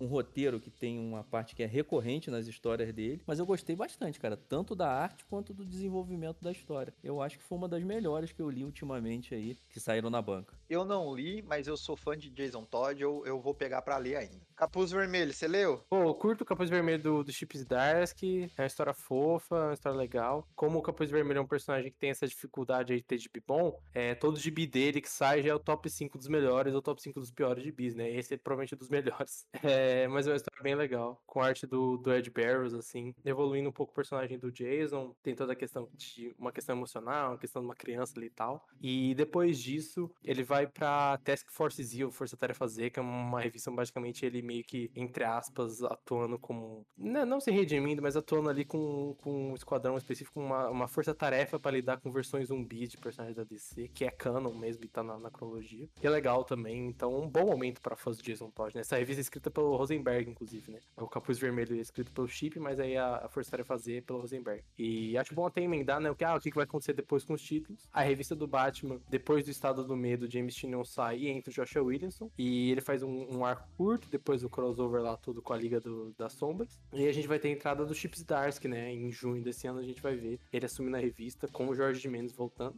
É, em Detective Comics vai ter esse evento que eu mencionei, esse crossover lá da Toy Arkham, que vai envolver toda a Baixa Família. E a Mariko Tamaki vai ficar mais um pouquinho, mas depois a gente vai ter é, nosso querido Hanvi, um dos caras aí do momento, assumindo a revista junto do Rafael Albuquerque, que também vai ter o Simon Spurrier fazendo uns backups no fundo, no final da edição também, que promete muito. É, eu sou o Batman, continua, Asa Noturna também continua normalmente. Robin também é, tinha uns rumores que ele ia acabar com o crossover, mas vai continuar depois. Coringa é o que a gente falou, né? Vai continuar, mas não vai ter o Tina, não anunciaram ainda. É, Lendas Urbanas é aquilo, né? Tipo, personagens vão e vêm, histórias vão e vêm. Vai ter mais histórias do Robin, vai ter mais histórias do de, de outros coadjuvantes da Bat-Família e tal, né? Tô curioso pra ver como a Panini vai lançar essa história do Tim Drake, porque é uma história que teve muita, muita popularidade por toda a questão dele se assumir bissexual, mas ao mesmo tempo é uma história bem curtinha, sei lá, 48 páginas, assim, não sei como eles lançariam isso. É, e a gente vai ter a Mulher Gato, que o Ranvi vai sair nessa fase, quem vai assumir é a Tini Howard com arte do Nico Leon, e é uma fase que eu achei uma continuação muito boa, assim, é, ela pega várias referências do, do run da Genevieve Valentini, da Selena da Máfia e tal, e é um gibi legal, é um gibi que é, é sexy, e, pô, é muito legal, assim, muito feliz com o fã da Mulher Gato de estar. Beleza, a fase da Joelle Jones é legal, né, mas, pô, do Ranvi com a Tini Howard depois, eu achei, achei que foi uma boa sequência e é um bom momento pra, pra ser fã da personagem, assim. É, espero que a Panini continue publicando bem, assim, a fase, porque tá muito legal também. Concordando, realmente, Tini Howard, gostando ou não de Swords lá que ela faz no Excalibur, né? Na Excalibur que ela faz na Marvel, ela realmente fez um trabalho competente na Mulher Gato. E a arte, que eu não sei de quem é, mas é muito boa, velho. É uma arte maravilhosa, assim? E é foda assim porque assim, já, já, tivemos mulheres que escrevendo Mulher Gato, né? Teve a Inocente que escreveu uma minissérie, uns, umas paradas 52, teve a própria Joelle. Só que eu acho que a Tini traz aqui um pouco uma liberdade para falar um pouco sobre outras coisas que, tipo, é pra fazer a cena ser sensual, mas sem ser aquela sexualização tem muito da visão masculina e ser um jeep sexy sem ter aquilo, né? Tipo, falar um pouco sobre coisas como, tipo, é, como strippers, as paradas assim que tem gota, mas sem ser também ultra sexualizado ou ultra exagerado e tal. Ser uma, realmente uma perspectiva feminina sobre a álbum, fazendo uma parada interessante ali com aquilo. E é muito legal mesmo. E é legal ver a evolução dela como roteirista, né? Tipo, às vezes a gente não tem essa noção, assim, mas, tipo, o Excalibur foi a primeira mensal que ela escreveu na vida. Eu acho que antes ela tinha escrevido só aquele Strike Force pra Marvel, que era uma minissérie e umas minisséries autorais. Aqui ela já tá pegando outra mensal e de cara, tipo, eu já tinha, já tinha achado que Excalibur tinha melhorado bastante. Quando eu peguei Mulher Gato, de cara eu já achei que ela começou melhor, assim, já tava mais fluindo. E é legal ver esses roteiristas evoluindo e ela vai fazer uns trampos agora aqui na DC, né? Chegou a aparecer em Uber Legends, então ela vai. A gente deve ver ela aí pra esse núcleo da Mulher Gato. E para quem é fã também, ela também pega outras paradas de cronologia, né? Todo, todo um arco tinha rolado antes lá pelo Paul Dini, no Coração do Silêncio, ela vai fazer umas referências, referências à fase da Genevieve Valentim da máfia, então também. para quem é fã, né? Tipo, se o, se o fã do. Quando eu olhava Ranvi, lembrava muito das paradas do Brubaker, eu acho que quem é fã é, aqui na fase da Tini vai lembrar mais dessas paradas do, do e da, da Genevieve Valentim. E é isso, basicamente, né? Essas são as equipes que. Essas vão ser as mudanças de equipes criativas que vão ter. E é assim que fica o núcleo Batman, né? Tem umas outras revistas, tem a revista da Arlequina que a gente vai comentar muito. Tem umas outras minisséries mais localizadas, talvez a gente fale depois. É, mas é basicamente isso, o Pativerso, assim, que eu acho que tá um momento bem legal. É isso aí.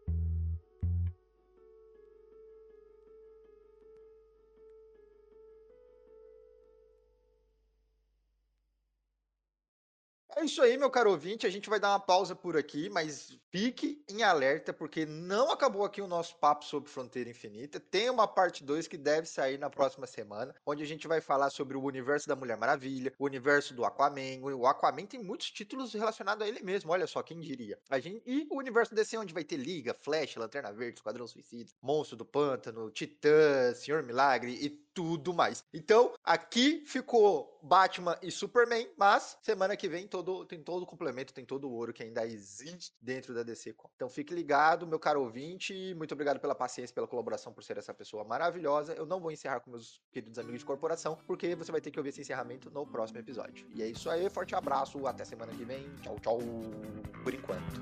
E...